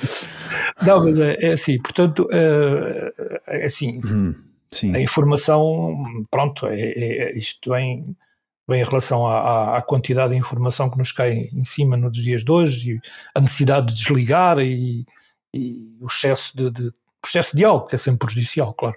Sim. Sim, o, o, eu quando começaste a falar há pouco, eu tinha dois pontos, né? O primeiro, já, eu, eu penso que, que, que, fomos lá e, e foi, e, e veremos de voltar, ainda queria voltar aqui um pouco mais para o final, mas de qualquer maneira esta, esta questão ficou muito claro, pelo menos a, a, a mim, esta, esta, ideia de, de, desse ecossistema, é? do ecossistema em que não havendo informação, e às vezes acontece isso também, se, se, nós estamos há algum tempo sem ler um livro, depois pegamos num livro e queremos ler o livro, ou, ou, ou queremos saber, encontramos um assunto que queremos saber e de repente encontramos uma fonte nova e, e passamos, se calhar até dormimos menos para, para ler mais sobre esse assunto, portanto é, é, é, hoje em dia a tecnologia permite, não é? E, e, se há, como tu disseste há pouco, essa, eh, foi, foi, foi, vedado durante muitos anos, não é? Não por, por ninguém, mas, mas porque não, não haver essa, essa, ponte, não havendo essa ponte, eu acho que toda a gente quer atravessá-la, não é? E, e, e, é, e tu descreves isso realmente muito bem, não é? Eu só chamei aqui, só gostava era para complementar, e não cortando Sim. o teu raciocínio. Diz, diz, diz. diz. A, questão, a, questão, a questão da acessibilidade, eu gostava era, e já aproveitando aqui a oportunidade uhum. do podcast também. Sim, sim para deixar um, uma chamada de atenção e um alerta à sensibilização dos desenvolvedores das aplicações, porque é assim, hoje em dia, quando um desenvolvedor de uma aplicação, seja ela de iOS, seja ela de Android, seja ela de Mac, seja daquilo que for, uh, existem ferramentas de acessibilidade uh, na, na, na, fabricação daquela aplicação. Uhum. E eu gostava de chamar uh, a atenção à sensibilidade de quem faz isso, que tivesse em consideração a acessibilidade. E quando uhum. eu digo chamar, ter em consideração a acessibilidade, se eles não o souberem, que recorram a pessoas que, que lancem uh, que lancem um convite a utilizadores cegos, a utilizadores com falta dos braços, com sei lá do que, de uma deficiência qualquer, uh, que eles estejam interessados, que lancem, que essas pessoas, quem souber, vai, vai auxiliá-los, uhum. uh, mas que tivessem atenção que porque isso não influencia nada no funcionamento da aplicação. O facto de tu fazeres uma aplicação acessível não é hum. por isso que a tua aplicação é menos boa, não é por isso que a tua aplicação vai deixar os utilizadores sem limitações vão deixar de a utilizar, não. Simplesmente essa aplicação, na sua concepção, é tido em consideração que quem utiliza um leitor de ecrã uh, consegue utilizá-la também. Sim, sim. Eu acho que, que eu, eu, por acaso ainda não verifiquei se a nossa app é ou não acessível, mas, mas vou, vou ver isso também mas, mas que era quase um convite de alguém experimentar, ou seja, mesmo quem está a ouvir, como é que é navegar, não é? Como é que é navegar com, com o auxílio da voz em vez de, de usarmos a, a visão. Olha, e o segundo ponto, e, é, é, um ponto demorou-nos uma hora, mas, mas foi importante, eu penso que foi importante tudo isto que tu, tu tiveste a, a, referir em relação à acessibilidade, em relação também uh, ao ecossistema é? em, em, que tu vives, que não é diferente do nosso, a, a, a diferença é realmente a percepção em, em, em quem está no nosso ecossistema, que é partilhado, mas. Tem que ser adaptado de maneira diferente. É só... Exatamente, exatamente, adaptado de maneira diferente. Mas o outro ponto que eu queria, que queria também desenvolver era um pouco a questão que tu dizias da, e terminaste a, a, tua apresentação e um bocadinho a, um bocado a tua história sobre a questão que, que os olhos. Uh, são, os olhos ouvem durante o dia e os ouvidos ouvem durante a noite. E, e realmente no papel da rádio, um, na sustentabilidade eu penso que muito emocional das pessoas, não tanto se calhar física, mas o físico está ligado ao emocional, portanto vai dar ao mesmo, mas, mas pensar um pouco o que é que tu vês e o que é que mudou no passado ou, ou a tua experiência na rádio como veículo de, de criar eh, essa sustentabilidade, essa, às vezes fala-se na companhia que a rádio faz, às vezes fala-se de outros aspectos, mas qual é a tua opinião nesta experiência que tu tens com, com, com 40 anos para aí, 30 e, e muitos, não é? Eu acho é assim, o paradigma da rádio mudou. Não foi só da rádio, acho que foi até do mundo. Mas a rádio, uh, bom, basta, basta ver que há, há 30 anos atrás uh, era preciso ouvir rádio, sim, de uma maneira muito. Coisa, era preciso ouvir rádio para ouvir música, para ter música, pronto. Uhum. Tudo bem, já havia as pessoas, ah, já havia discos, já havia, pois, mas se calhar as pessoas, nem toda a gente tinha capacidade financeira, ou seja, aquilo que for para comprar discos, pelo menos à velocidade que a música saía e comprando e tendo, e, e nós sabemos o que era a dificuldade há 30 e tal anos atrás, uma música que, que, que era sucesso, primeiro conseguíssemos pôr a mão em cima do disco para conseguir passar, portanto, não era fácil ter música há 30 anos atrás como se tem hoje.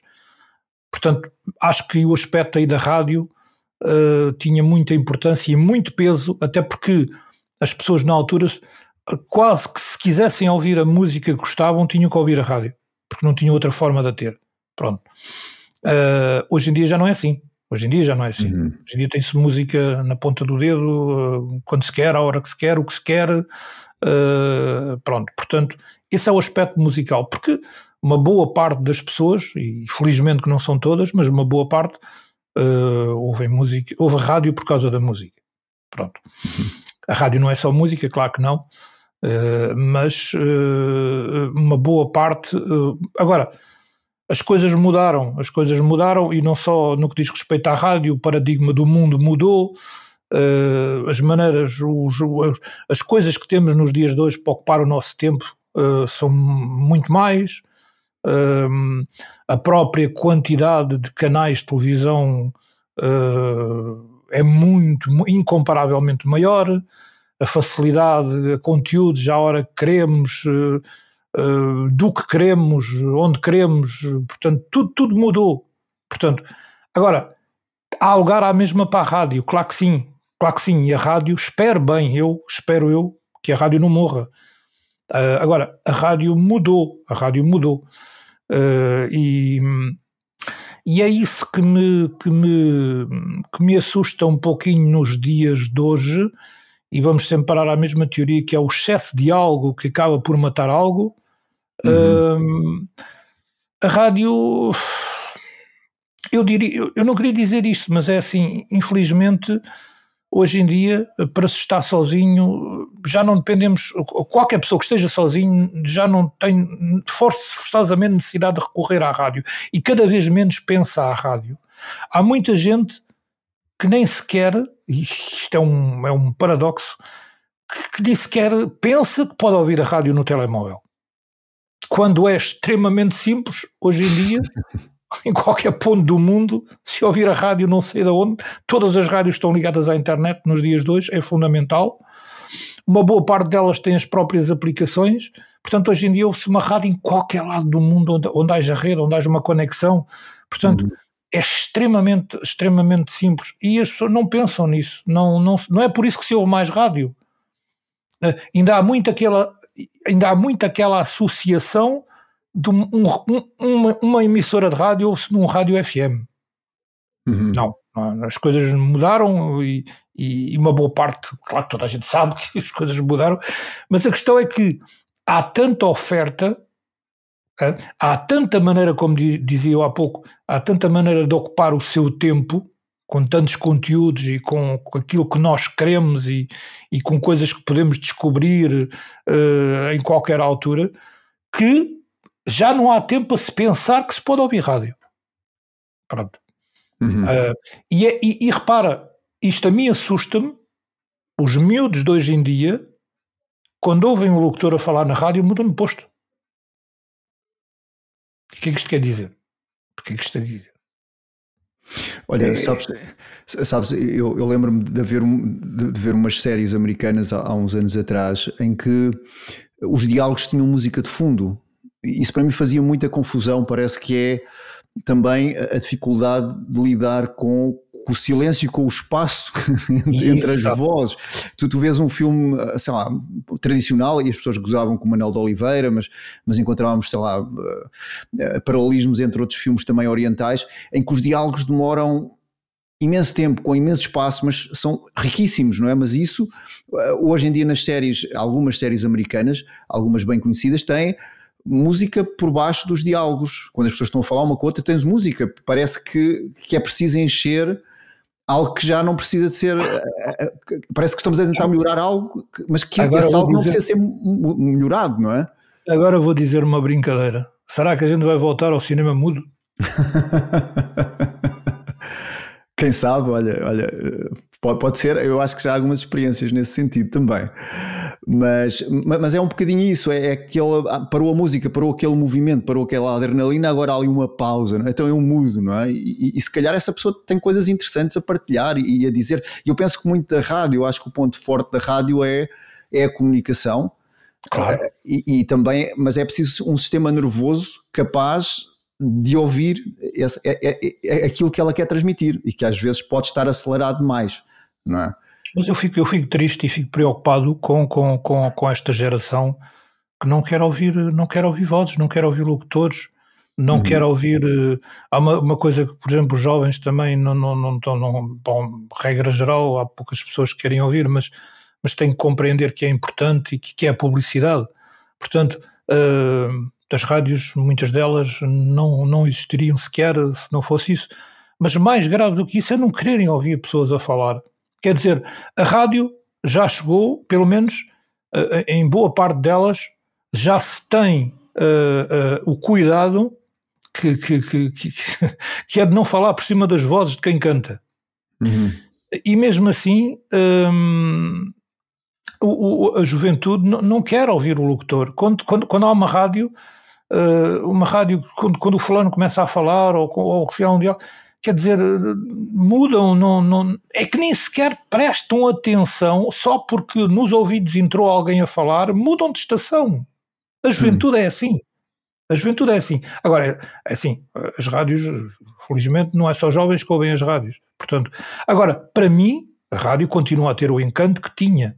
Agora, se me disserem que não tem audiência, não tem o impacto que tinha, eu estou de acordo. Porque, porque outras, outras questões, outras, outras, outros meios de, de, diversão, de ocupação de tempo apareceram. Agora, uh, há que trabalhar, haveria que trabalhar e continuar a insistir e a criar conteúdos uh, uh, para que as pessoas se sentissem atraídas. Deixou-se de fazer muita coisa que se fazia nos anos 90 em rádio. Uh, hoje em dia tem-se medo da sociedade. Não se mete chamadas no ar em direto, as coisas são programadas. Tu tens que dizer quando ligas para os estúdios tens que dizer basicamente aquilo que queres dizer para saber se vai ser filtrado, se tu vais para o ar, se não vais, embora quando estejas no ar possas. Uh, uh, há, há, sistemas até que atrasam aquilo que, que, vai dito, que é dito uhum. para o ar uh, para poder, para poder, para poder cortar. Há mil e uma técnicas, não se faz confiança no ouvinte, não se mete o ouvinte, não há reportagens em direto há, muito, há quantos anos eh, eu não ouço o que se fazia antigamente de repórteres na rua a falar com as pessoas.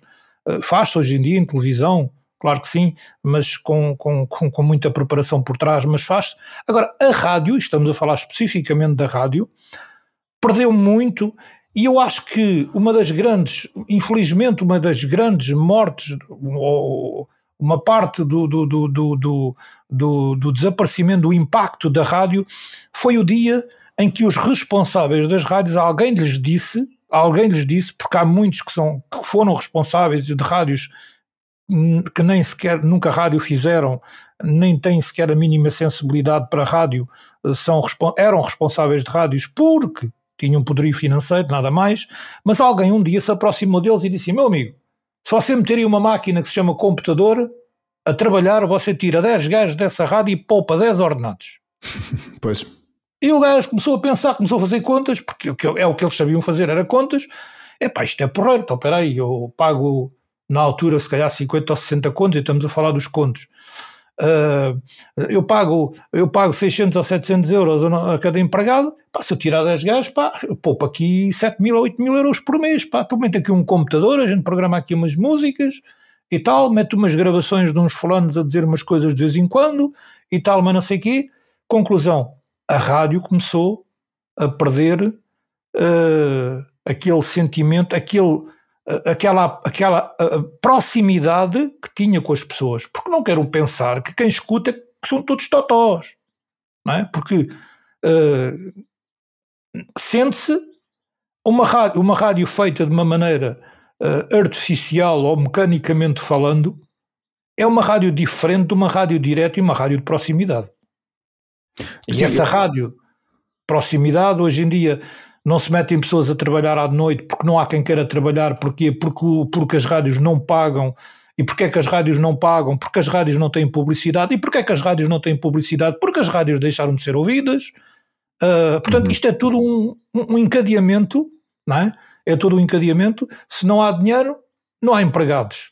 Agora, tem-se que perceber, e, e o erro está no dia que se tirou e se tentou mecanizar a rádio, tentou-se meter coisas a fazer coisas pelo ser humano e que as pessoas deixaram de. Conclusão: mete-se música na rádio. Só que depois chegou a geração que não é preciso ouvir rádio para ouvir música.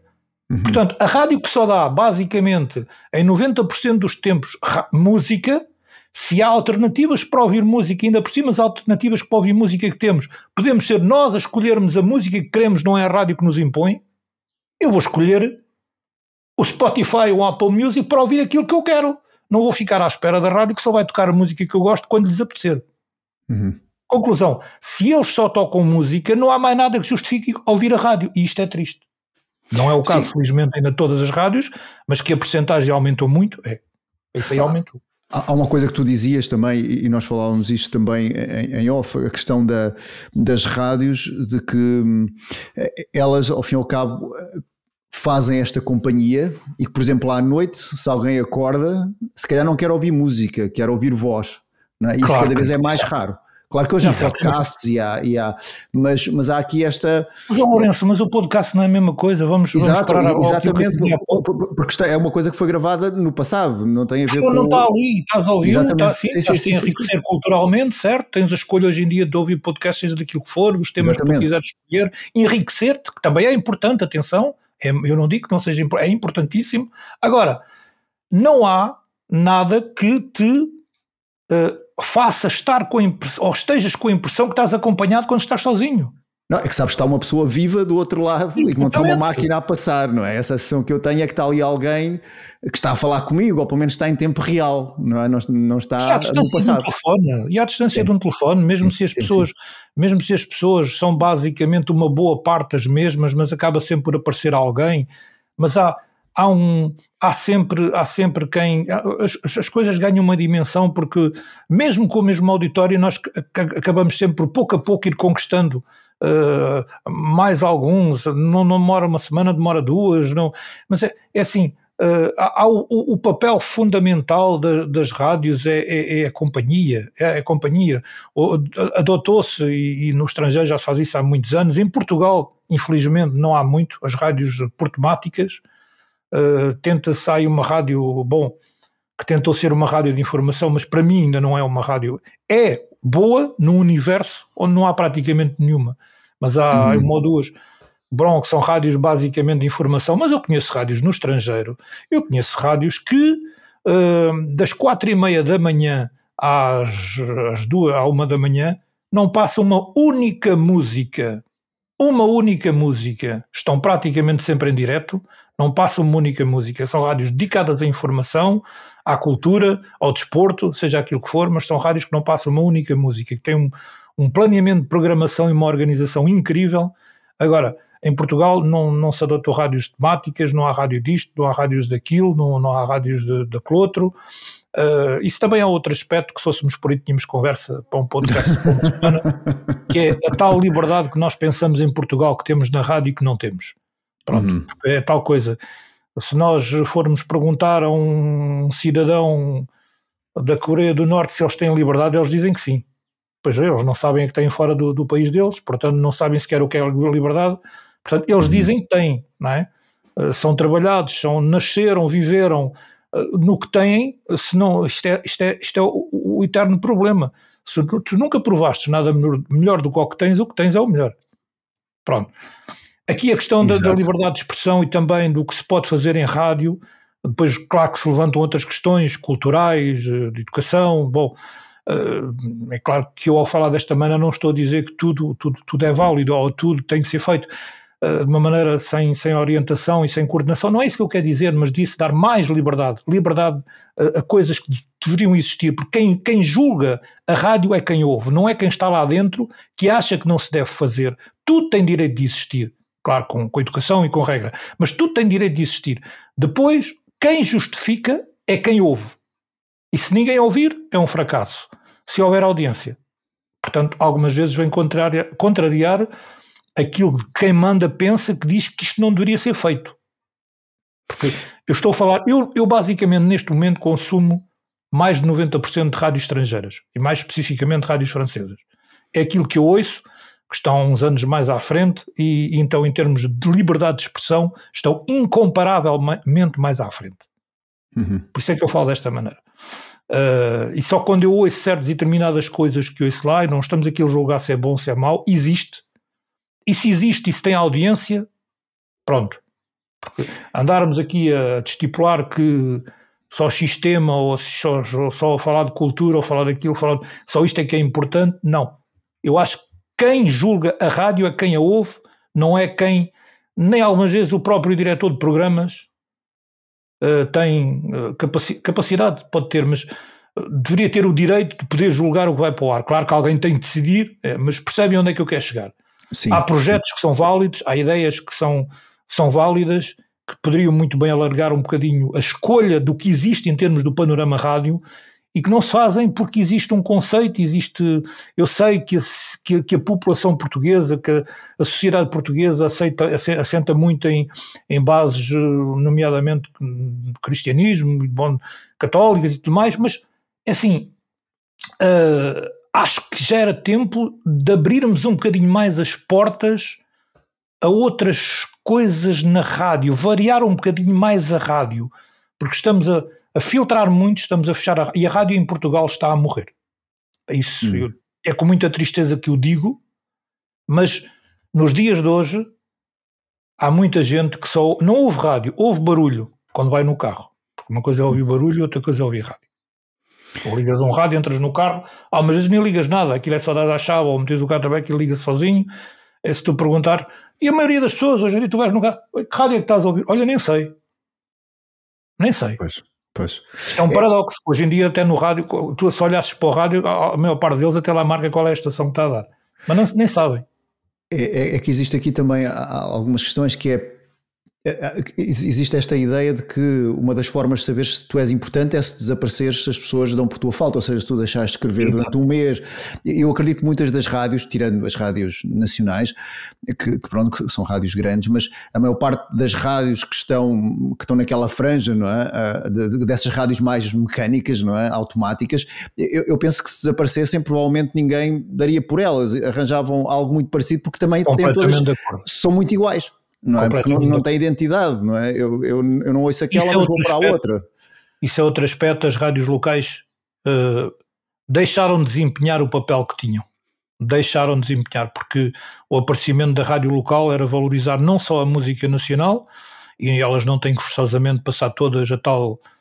Uh, pronto, com, com, respeito a essa música, atenção, com respeito a essa música, porque eu respeito muito que é português, mas a chamada música pimba, portanto, eu quero dizer, não, não tenho todas passar isso, mas as rádios deixaram, nomeadamente, deixando de fazer os diretos, deixando de ir para a rua, deixando de falar com a população, deixando de aparecer, quem não aparece esquece, e os repórteres não estão na rua, os, pessoas, os repórteres não vão falar com as pessoas, de antes criavam-se, faziam-se autocolantes, colavam-se nos carros, tinham que se mandar parar os carros, a ver se estava a ouvir, olha, está a ouvir a rádio, ganhou, e mas não sei das quantas, faziam-se passatempos na rua, faziam-se passo.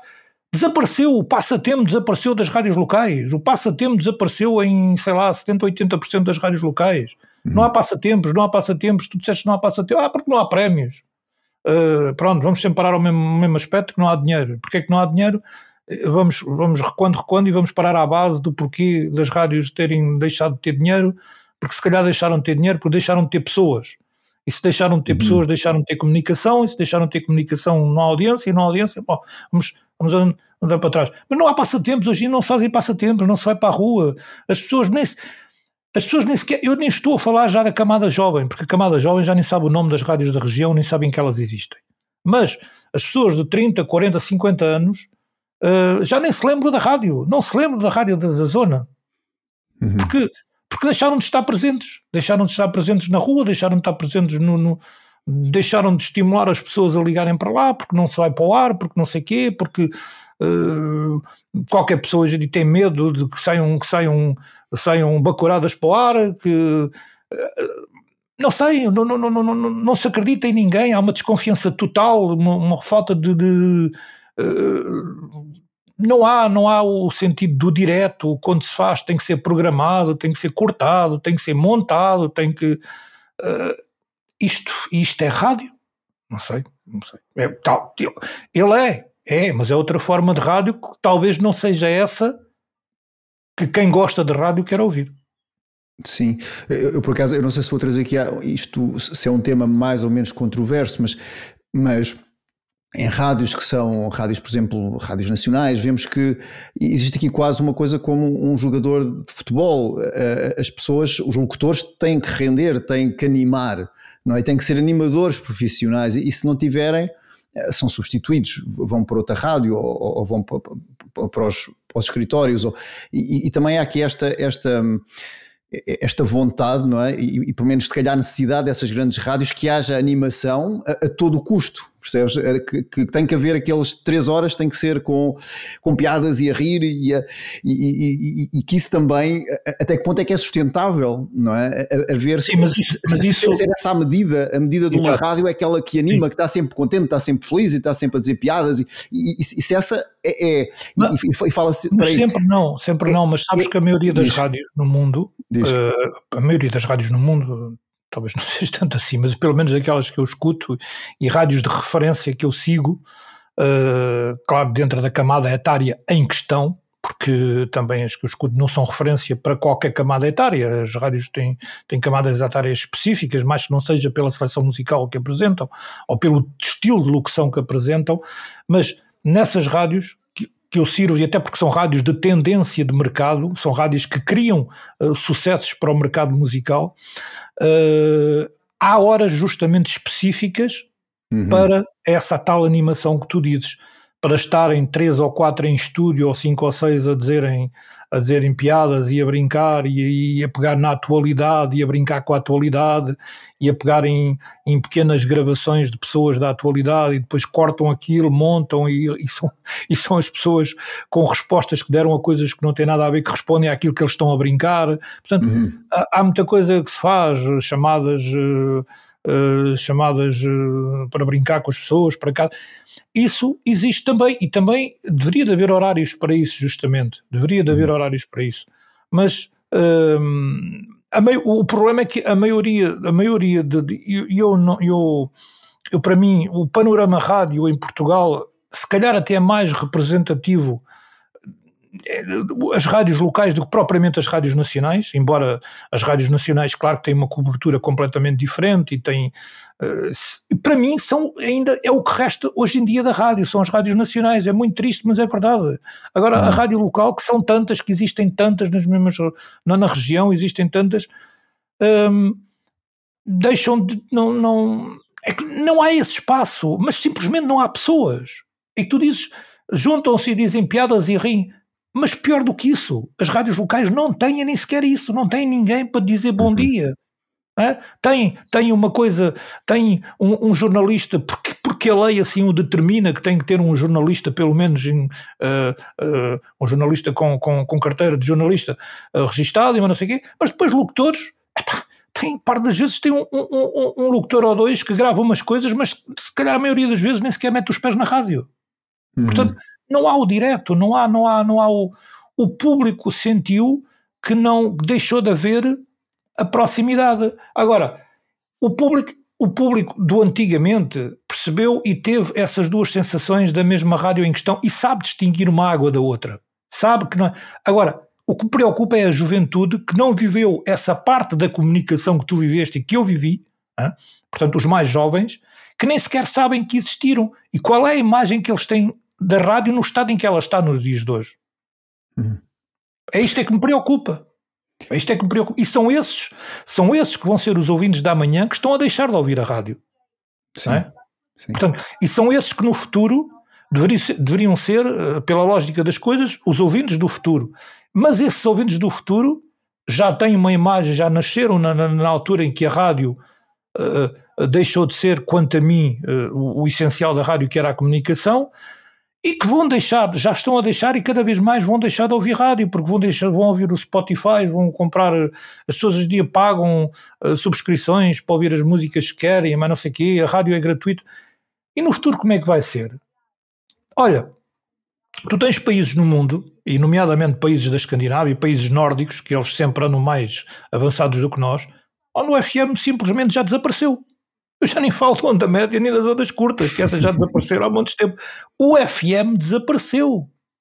Hum. Agora, eu não sei nesses países, por acaso não sei, numa, numa Suécia, numa Noruega, numa Finlândia, não sei qual é que é a influência e qual é que é a importância ainda da rádio na sociedade. Não sei, não tenho conhecimentos uh, suficientes para, para ter uma, uma ideia formada sobre, sobre essa questão. Agora, o FM desapareceu. Das duas, uma Quer dizer que nesses países tu já nem nos carros podes ouvir rádio. Ou então toda a gente tem conexão à internet, os carros têm todos ondas com hotspot atrás, ou então os carros tens de comprar modelos que já tenham mesmo internet e que o rádio eh, esteja em permanência conectado à internet, mas depois também levantam outros problemas, que são as coberturas e coisas do estilo. Bom, não sei como é que funciona. Não sei. Mas pronto, aí tu já nem sequer podes ligar o rádio ao FM, porque o FM desaparece. Né? Pronto. Uhum. Então, como é que é a rádio no futuro? Isto, não sei. Olha, Gabriel, uh, quase no final desta conversa, um, achas que consegues ter uma visão?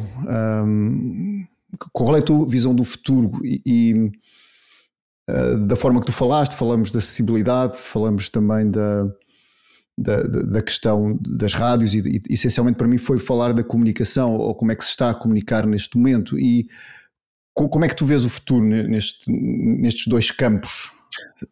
No, no, no campo da comunicação, da e, comunicação da, e da acessibilidade. Como é que tu vês as coisas a evoluírem, não é? Um, é, não sei se consegues juntar os dois ou não, mas como é que tu vês esta evolução dentro de, do ecossistema? Tem que juntar os dois, tem que ser mesmo juntos, não é? é onde tu habitas, não é? E que todos nós habitamos. Como é que tu vês esta, as coisas a evoluir no futuro? É assim, eu por norma, eu não sou uma pessoa negativista, não sou uma pessoa negativa, sou uma pessoa realista e não me deixo, não me deixo inflamar com, pouco, com, com pouca coisa. E sempre fui, sempre fui aquela pessoa que prefiro uh, voar mais baixo, porque se tiver que cair, a queda é menos alta, do que deixar-me inflamar e voar muito alto, e se cair a queda é muito alta e se calhar até morro. Portanto, Uhum. Vale mais ter uma queda mais pequena e ficar sofrido e recuperar do que ter uma queda muito grande e morrer.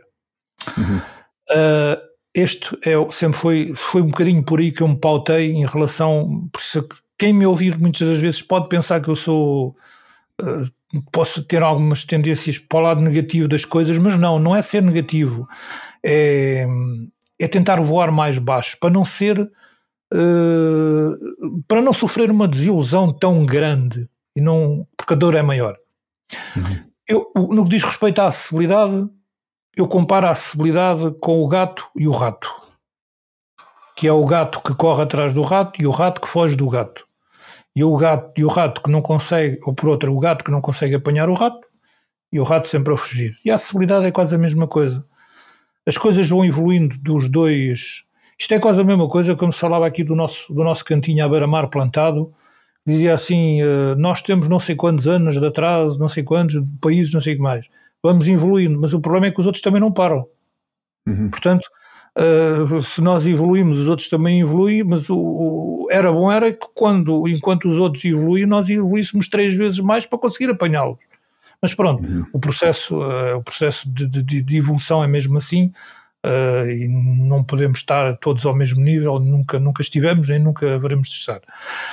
Agora, aqui a acessibilidade também nunca há de estar ao nível do desenvolvimento, até porque o desenvolvimento é um bocado inimigo da acessibilidade.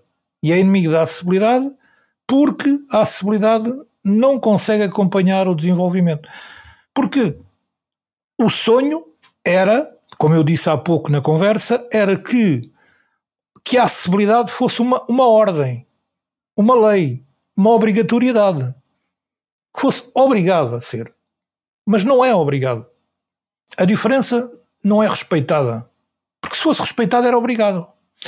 E, e, e, quando se faz, e seja num sistema operativo, seja numa aplicação, seja naquilo que for, seja no, na marcação em braille, na identificação disto, uh, acha-se muita piada que há uns anos os, os, medicamentos, por exemplo, têm quase to, todos os medicamentos, não sei se a maioria das pessoas já repararam quem vê, mas quase todos os medicamentos nos dias de hoje estão, estão escritos em braille.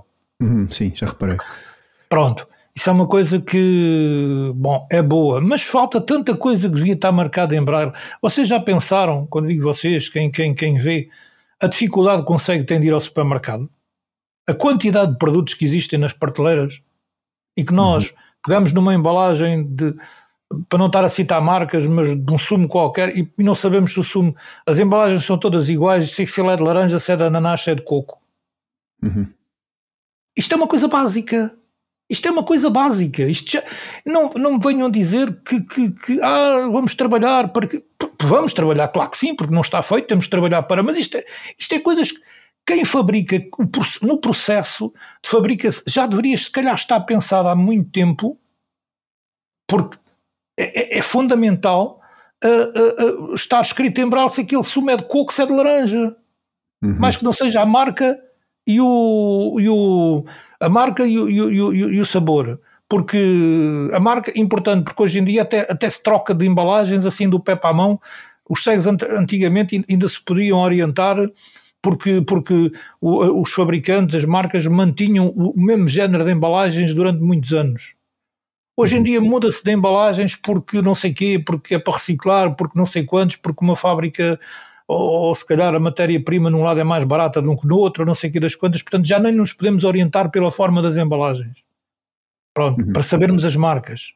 Porque são essas técnicas que são utilizadas pelos cegos, são pegados numa embalagem de X e Y e saberes que aquilo é uma embalagem, aquela é a marca de azeite Y, pronto, e sabes, agora se te mudarem as embalagens, tu pegas dela, nela já não sabes, quer dizer, portanto, a importância do, do estar escrito em braille, que é uma coisa fundamental, hoje em dia chegamos a qualquer hipermercado, temos dezenas de produtos, de, de, chegas uma, um, para, para, comprar uma garrafa de azeite, tens, tens dezenas de tipos de azeite, de marcas diferentes, já nem quer falar dentro da mesma marca, tipos de azeites diferentes, isso está tudo vedado aos cegos. Portanto, isto, isto é só uma coisa base, mais que base, prioritária, importantíssima. Porque um cego não tem que forçosamente andar sempre a pedir a alguém para ir às compras. Outra das coisas que se faz, que, é uma, que não se tem atenção à acessibilidade, e por isso é que eu, quando paro para pensar nestas coisas, depois sou aquela pessoa que algumas pessoas dizem não, negativo, negativo não, não, mas é assim: o facto, isto, isto apareceu há alguns anos no estrangeiro em Portugal também já se pratica há alguns anos, mas eu, eu vi isto primeiro há 25 anos na, na França, que é os, os, os hipermercados, por uma questão de mudarem as coisas de sítio. Mudam as coisas de sítio porque o objetivo é, é claro, aquilo tem um fim comercial, que é fazer-te procurar aquilo que tu queres e forçar-te a ver coisas que tu não estavas a pensar em comprar. Tu vais lá, queres comprar uma marca de, de ketchup, não sei o quê, das coisas. Ah, o ketchup antigamente estava aqui agora está na outra ponta do supermercado, ou está mais abaixo, ou está mais acima, e tu, no entretanto, dás a volta ao supermercado hein, e acabas por ver produtos que, olha, tá, pronto, e é que se calhar acabas por comprar muita coisa que nem sequer tinhas em mente ir comprar, mas o que, porque vistes. Portanto, isto é para interesse. Então, e, e já pensaram o quanto estão a complicar a vida a um cego que vai às compras? Como é que o cego, uhum. como é que o cego no meio de um supermercado hein, que, que, tem, que tem 3 mil metros quadrados vai saber que a embalagem de ketchup passou do, do, da ponta esquerda para o, para o, fim do corredor lá do outro lado.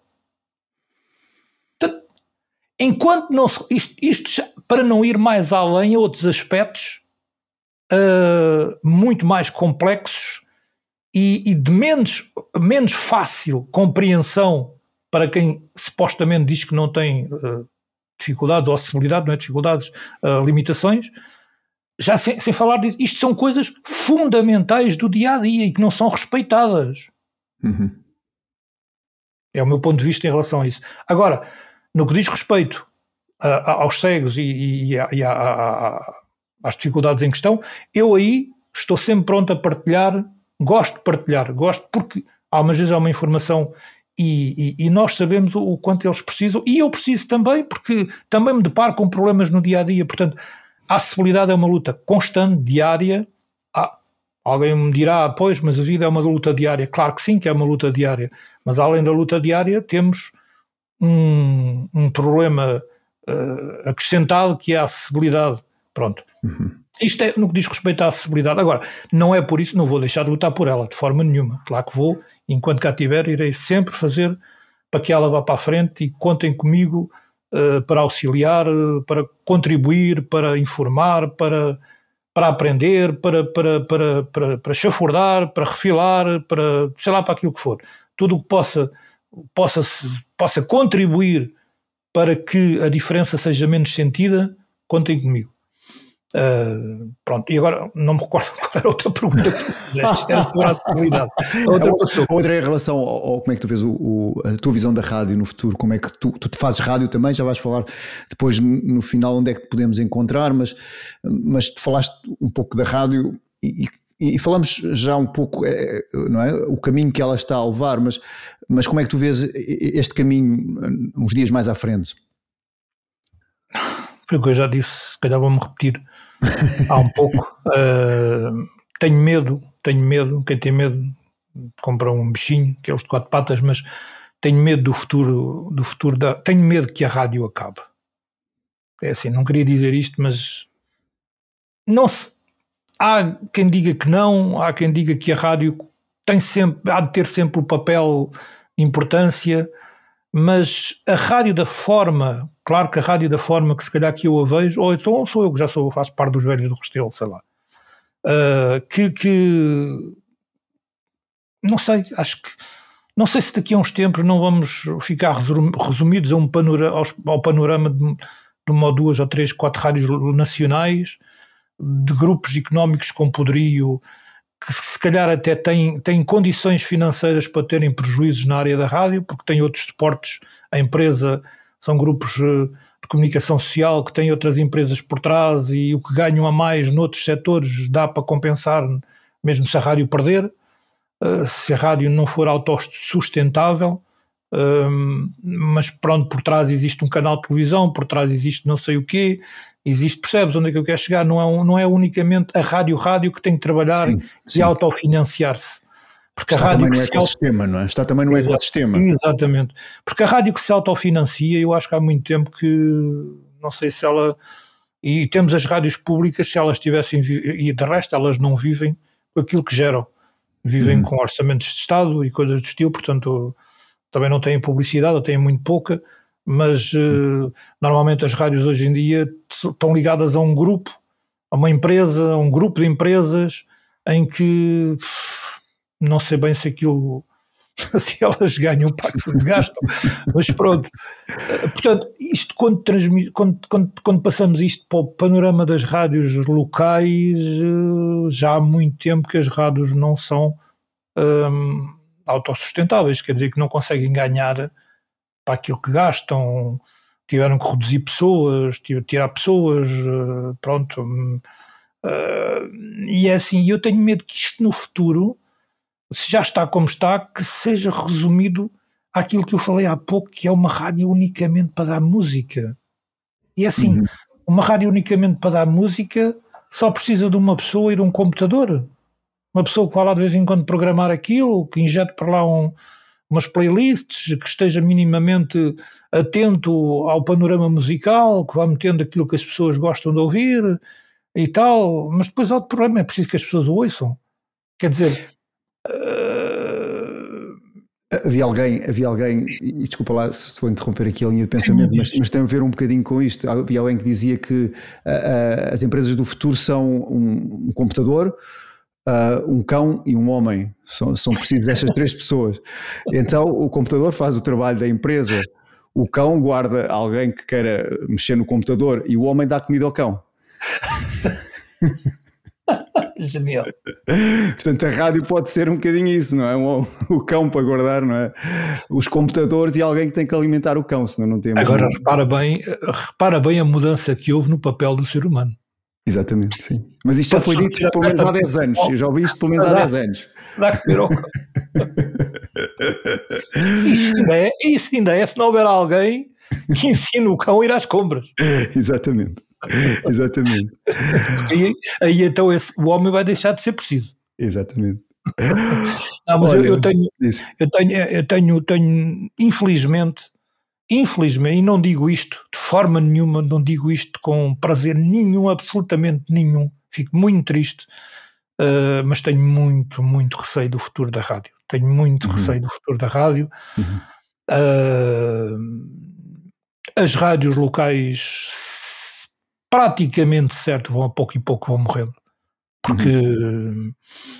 hoje em dia não, não, muito poucas, muito poucas desempenham o papel para o qual foram criadas. Uh, e, e, e, estamos a chegar a, e, e, eu vejo para que elas na nossa no, no, no, eu estou a falar particularmente da região oeste uh, como tu dizias há pouco e muito bem tu ouves uma parece que ouves todas, quer dizer, tudo igual, quer dizer, tudo muito parecido. Uh, uh, pronto, já nem há distinção, já nem, é que tão pouco, já nem há distinção, na maioria delas não há, não, não há distinção já nos géneros musicais. Não há, não há, há muito poucos, a, maioria delas não tem, tem, eu vou dizer uma coisa muito feia, mas tem vergonha de passar fado. quer dizer, uma coisa que, que, que é raiz, que é, que é português, que é cultural, que faz parte da nossa história. Uh, e uh, lembras de, das nossas noites, lembras do nosso famoso amigo Luís Galo, tinha uhum. uma hora de fado. Epá, uhum. é assim, eu, como toda a gente, também tenho os meus gostos musicais, mas é assim, quem trabalha em rádio, não, de certa forma, não pode ter gostos musicais.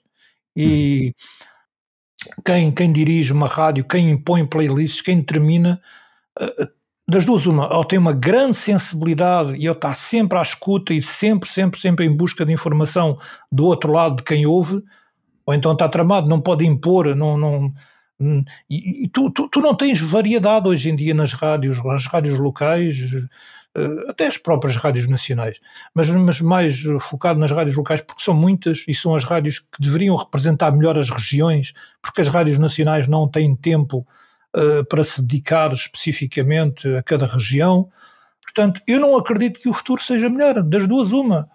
Ou começa-se a dar liberdade, ou alguém que aposte, que arrisque num tipo de rádio e aquilo vira moda outra vez, que é a minha esperança, uh, porque alguém tem que sair do marasma. Alguém tem que sair do marasma. Instalou-se um marasma de, de parecenças, de identidades muito idênticas, de, de, de estilos. Alguém tem que fazer. Tem que haver alguém que tenha a coragem de sair do marasma para isto voltar a acordar. E para uhum. mim, ou acorda ou morre. Obrigado, Gabriel. Antes de terminarmos, onde é que podemos encontrar neste momento? Eu, neste momento, pronto, depois não sei quando, quando, quando o podcast será escutado por, pelas pessoas, não sei se será ainda da atualidade, mas eu neste momento produzo um, um espaço, um programa que se chama Onda do Gabriel, produzo eu, portanto, em casa uh, e distribuo por várias rádios, uh, rádios online, rádios FM, uh, eh, pronto, um dos espaços, por exemplo, onde podem ouvir é na, na, na Rádio da Lourinhã, na RCL, na Rádio Clube da Lourinhã, em 99 FM no Oeste ou na internet também, uh, de segunda a sexta, das 21 às 22. Uh, depois passa também noutras rádios online, que agora de cabeça não tenho próprio, porque depois são horários diferentes, porque o programa que eu produzo neste, neste momento que estou a fazer, que não tem nada a ver com aquilo que fiz há muitos anos atrás, mas é, uh, é um programa, portanto, sem, em temporal, portanto, sem, sem, sem citação a datas, nem, nem a horas, nem para que as rádios o possam encaixar na programação às horas que querem e os dias que querem. Portanto, se bem que eu há dias, e tendo de gravar quase todos os dias, há dias, porque eu tenho, eu, eu, eu, distribuo as emissões nas rádios por intermédio de um, de um cloud, portanto, de um espaço uhum. online, onde eu, nessa pasta que tenho partilhada com as rádios, tenho várias pastas, onde tenho uma pasta que se chama Programa do Dia e tenho outra que é Programas Sem Data. Os programas sem data como o próprio nome quer dizer, são programas que não fazem referência a dias, nem a datas, nem a horas, nem nada disso. Se eu, no dia, na pasta programa do dia, estiver lá um programa com a data do dia, esse sim, que é só para aquele dia, posso eventualmente, uh, nesse dia, fazer referência a uma data, a um acontecimento, qualquer coisa do estilo, porque esse programa é só para esse dia. Pronto. Mas depois, uma boa parte deles são, são gravados sem, sem, sem fazer referência uhum. a esse tipo de informação, justamente para poderem serem uh, transmitidos pelas rádios à hora que acharem por bem, nos dias que acharem por bem. Mas isto é assim, é um projeto para eu, como se diz, matar o bichinho da rádio. Não é? Portanto, uhum. eu neste momento não estou, até porque eu faço isso gratuitamente, uh, não estou a depender financeiramente da rádio. Uh, uh, pronto, só que como quem esteve e quem está ligado ao mundo da rádio sabe que isto é um bichinho que não morre. Acha que vai morrer connosco. E, e, é mesmo para isso, que é para, para matar o bichinho da rádio e para não estar distante dessa coisa que eu um dia disse e continuo a dizer que é a única coisa que eu sei fazer na vida. E portanto comecei e irei fazê-lo assim até que eu puder. Hum. Olha, Gabriel, mais uma vez, muito obrigada por teres aceito este convite para estares aqui um, e, e desejo que, que aquilo que fazes uh, continue a, a, a, melhorar de qualidade. Tu tens uma qualidade que eu acho que é, que é que está subaproveitada a nível daquilo que tu fazes e, e, espero que essa qualidade vá, vá ainda, possa ainda ser melhor, não é? que, que haja ainda mais mestria naquilo que tu já fazes, como que eu acho que é, que, que é, que é do mestre, não é? De, de, de, daquilo que tu fazes e, e que tu uh, efetivamente escolheste, embora não como profissão, mas como forma de comunicar no mundo e, e eu penso que esta forma como nós falamos de rádio e como falamos de acessibilidade, para mim é, é muito este como é que nós comunicamos com o mundo e, e também estamos disponíveis a que o mundo comunique connosco, não é? é? é? tudo aqui um jogo de comunicação, não é? E, e para mim há em ti, e, e espero que continue assim, espero que sim, será esta, esta mestria, quer na comunicação, quer na, na questão de ouvir, não é? Que também é, é, esta questão da acessibilidade, também é saber ouvir para poder agir e para, para poder tomar os próximos passos. Gabriel, muito obrigado.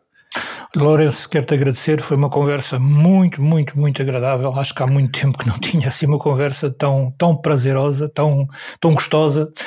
Uh, gostei muito de falar contigo. E espera aí, que eu já agora, já que estivemos aqui a falar disto tudo, uh, queria ver se aqui o meu, o meu, o meu, a minha voz falava que eu queria deixar aqui uma surpresa para vocês.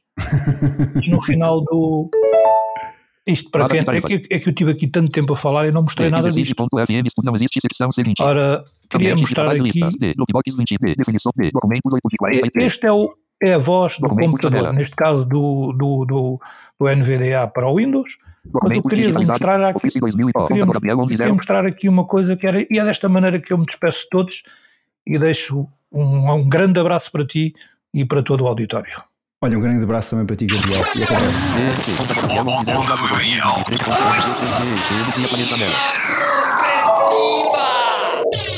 Agora, Onda do Gabriel, com Gabriel Antunes. Onda do Gabriel. O convívio é com grandes temas musicais da atualidade, em boa onda. Onda do Gabriel, sempre com Gabriel Antunes. Onda do Gabriel. Gostou? Muito obrigado por ter escutado esta conversa dos podcasts Ser Sustentável e deixo-lhe o convite, se deseja suportar este projeto, que partilhe este podcast, esta conversa, ou que deixe a sua opinião de uma a 5 estrelas no Apple Podcast, no Spotify ou no Google Podcast. Muito obrigado.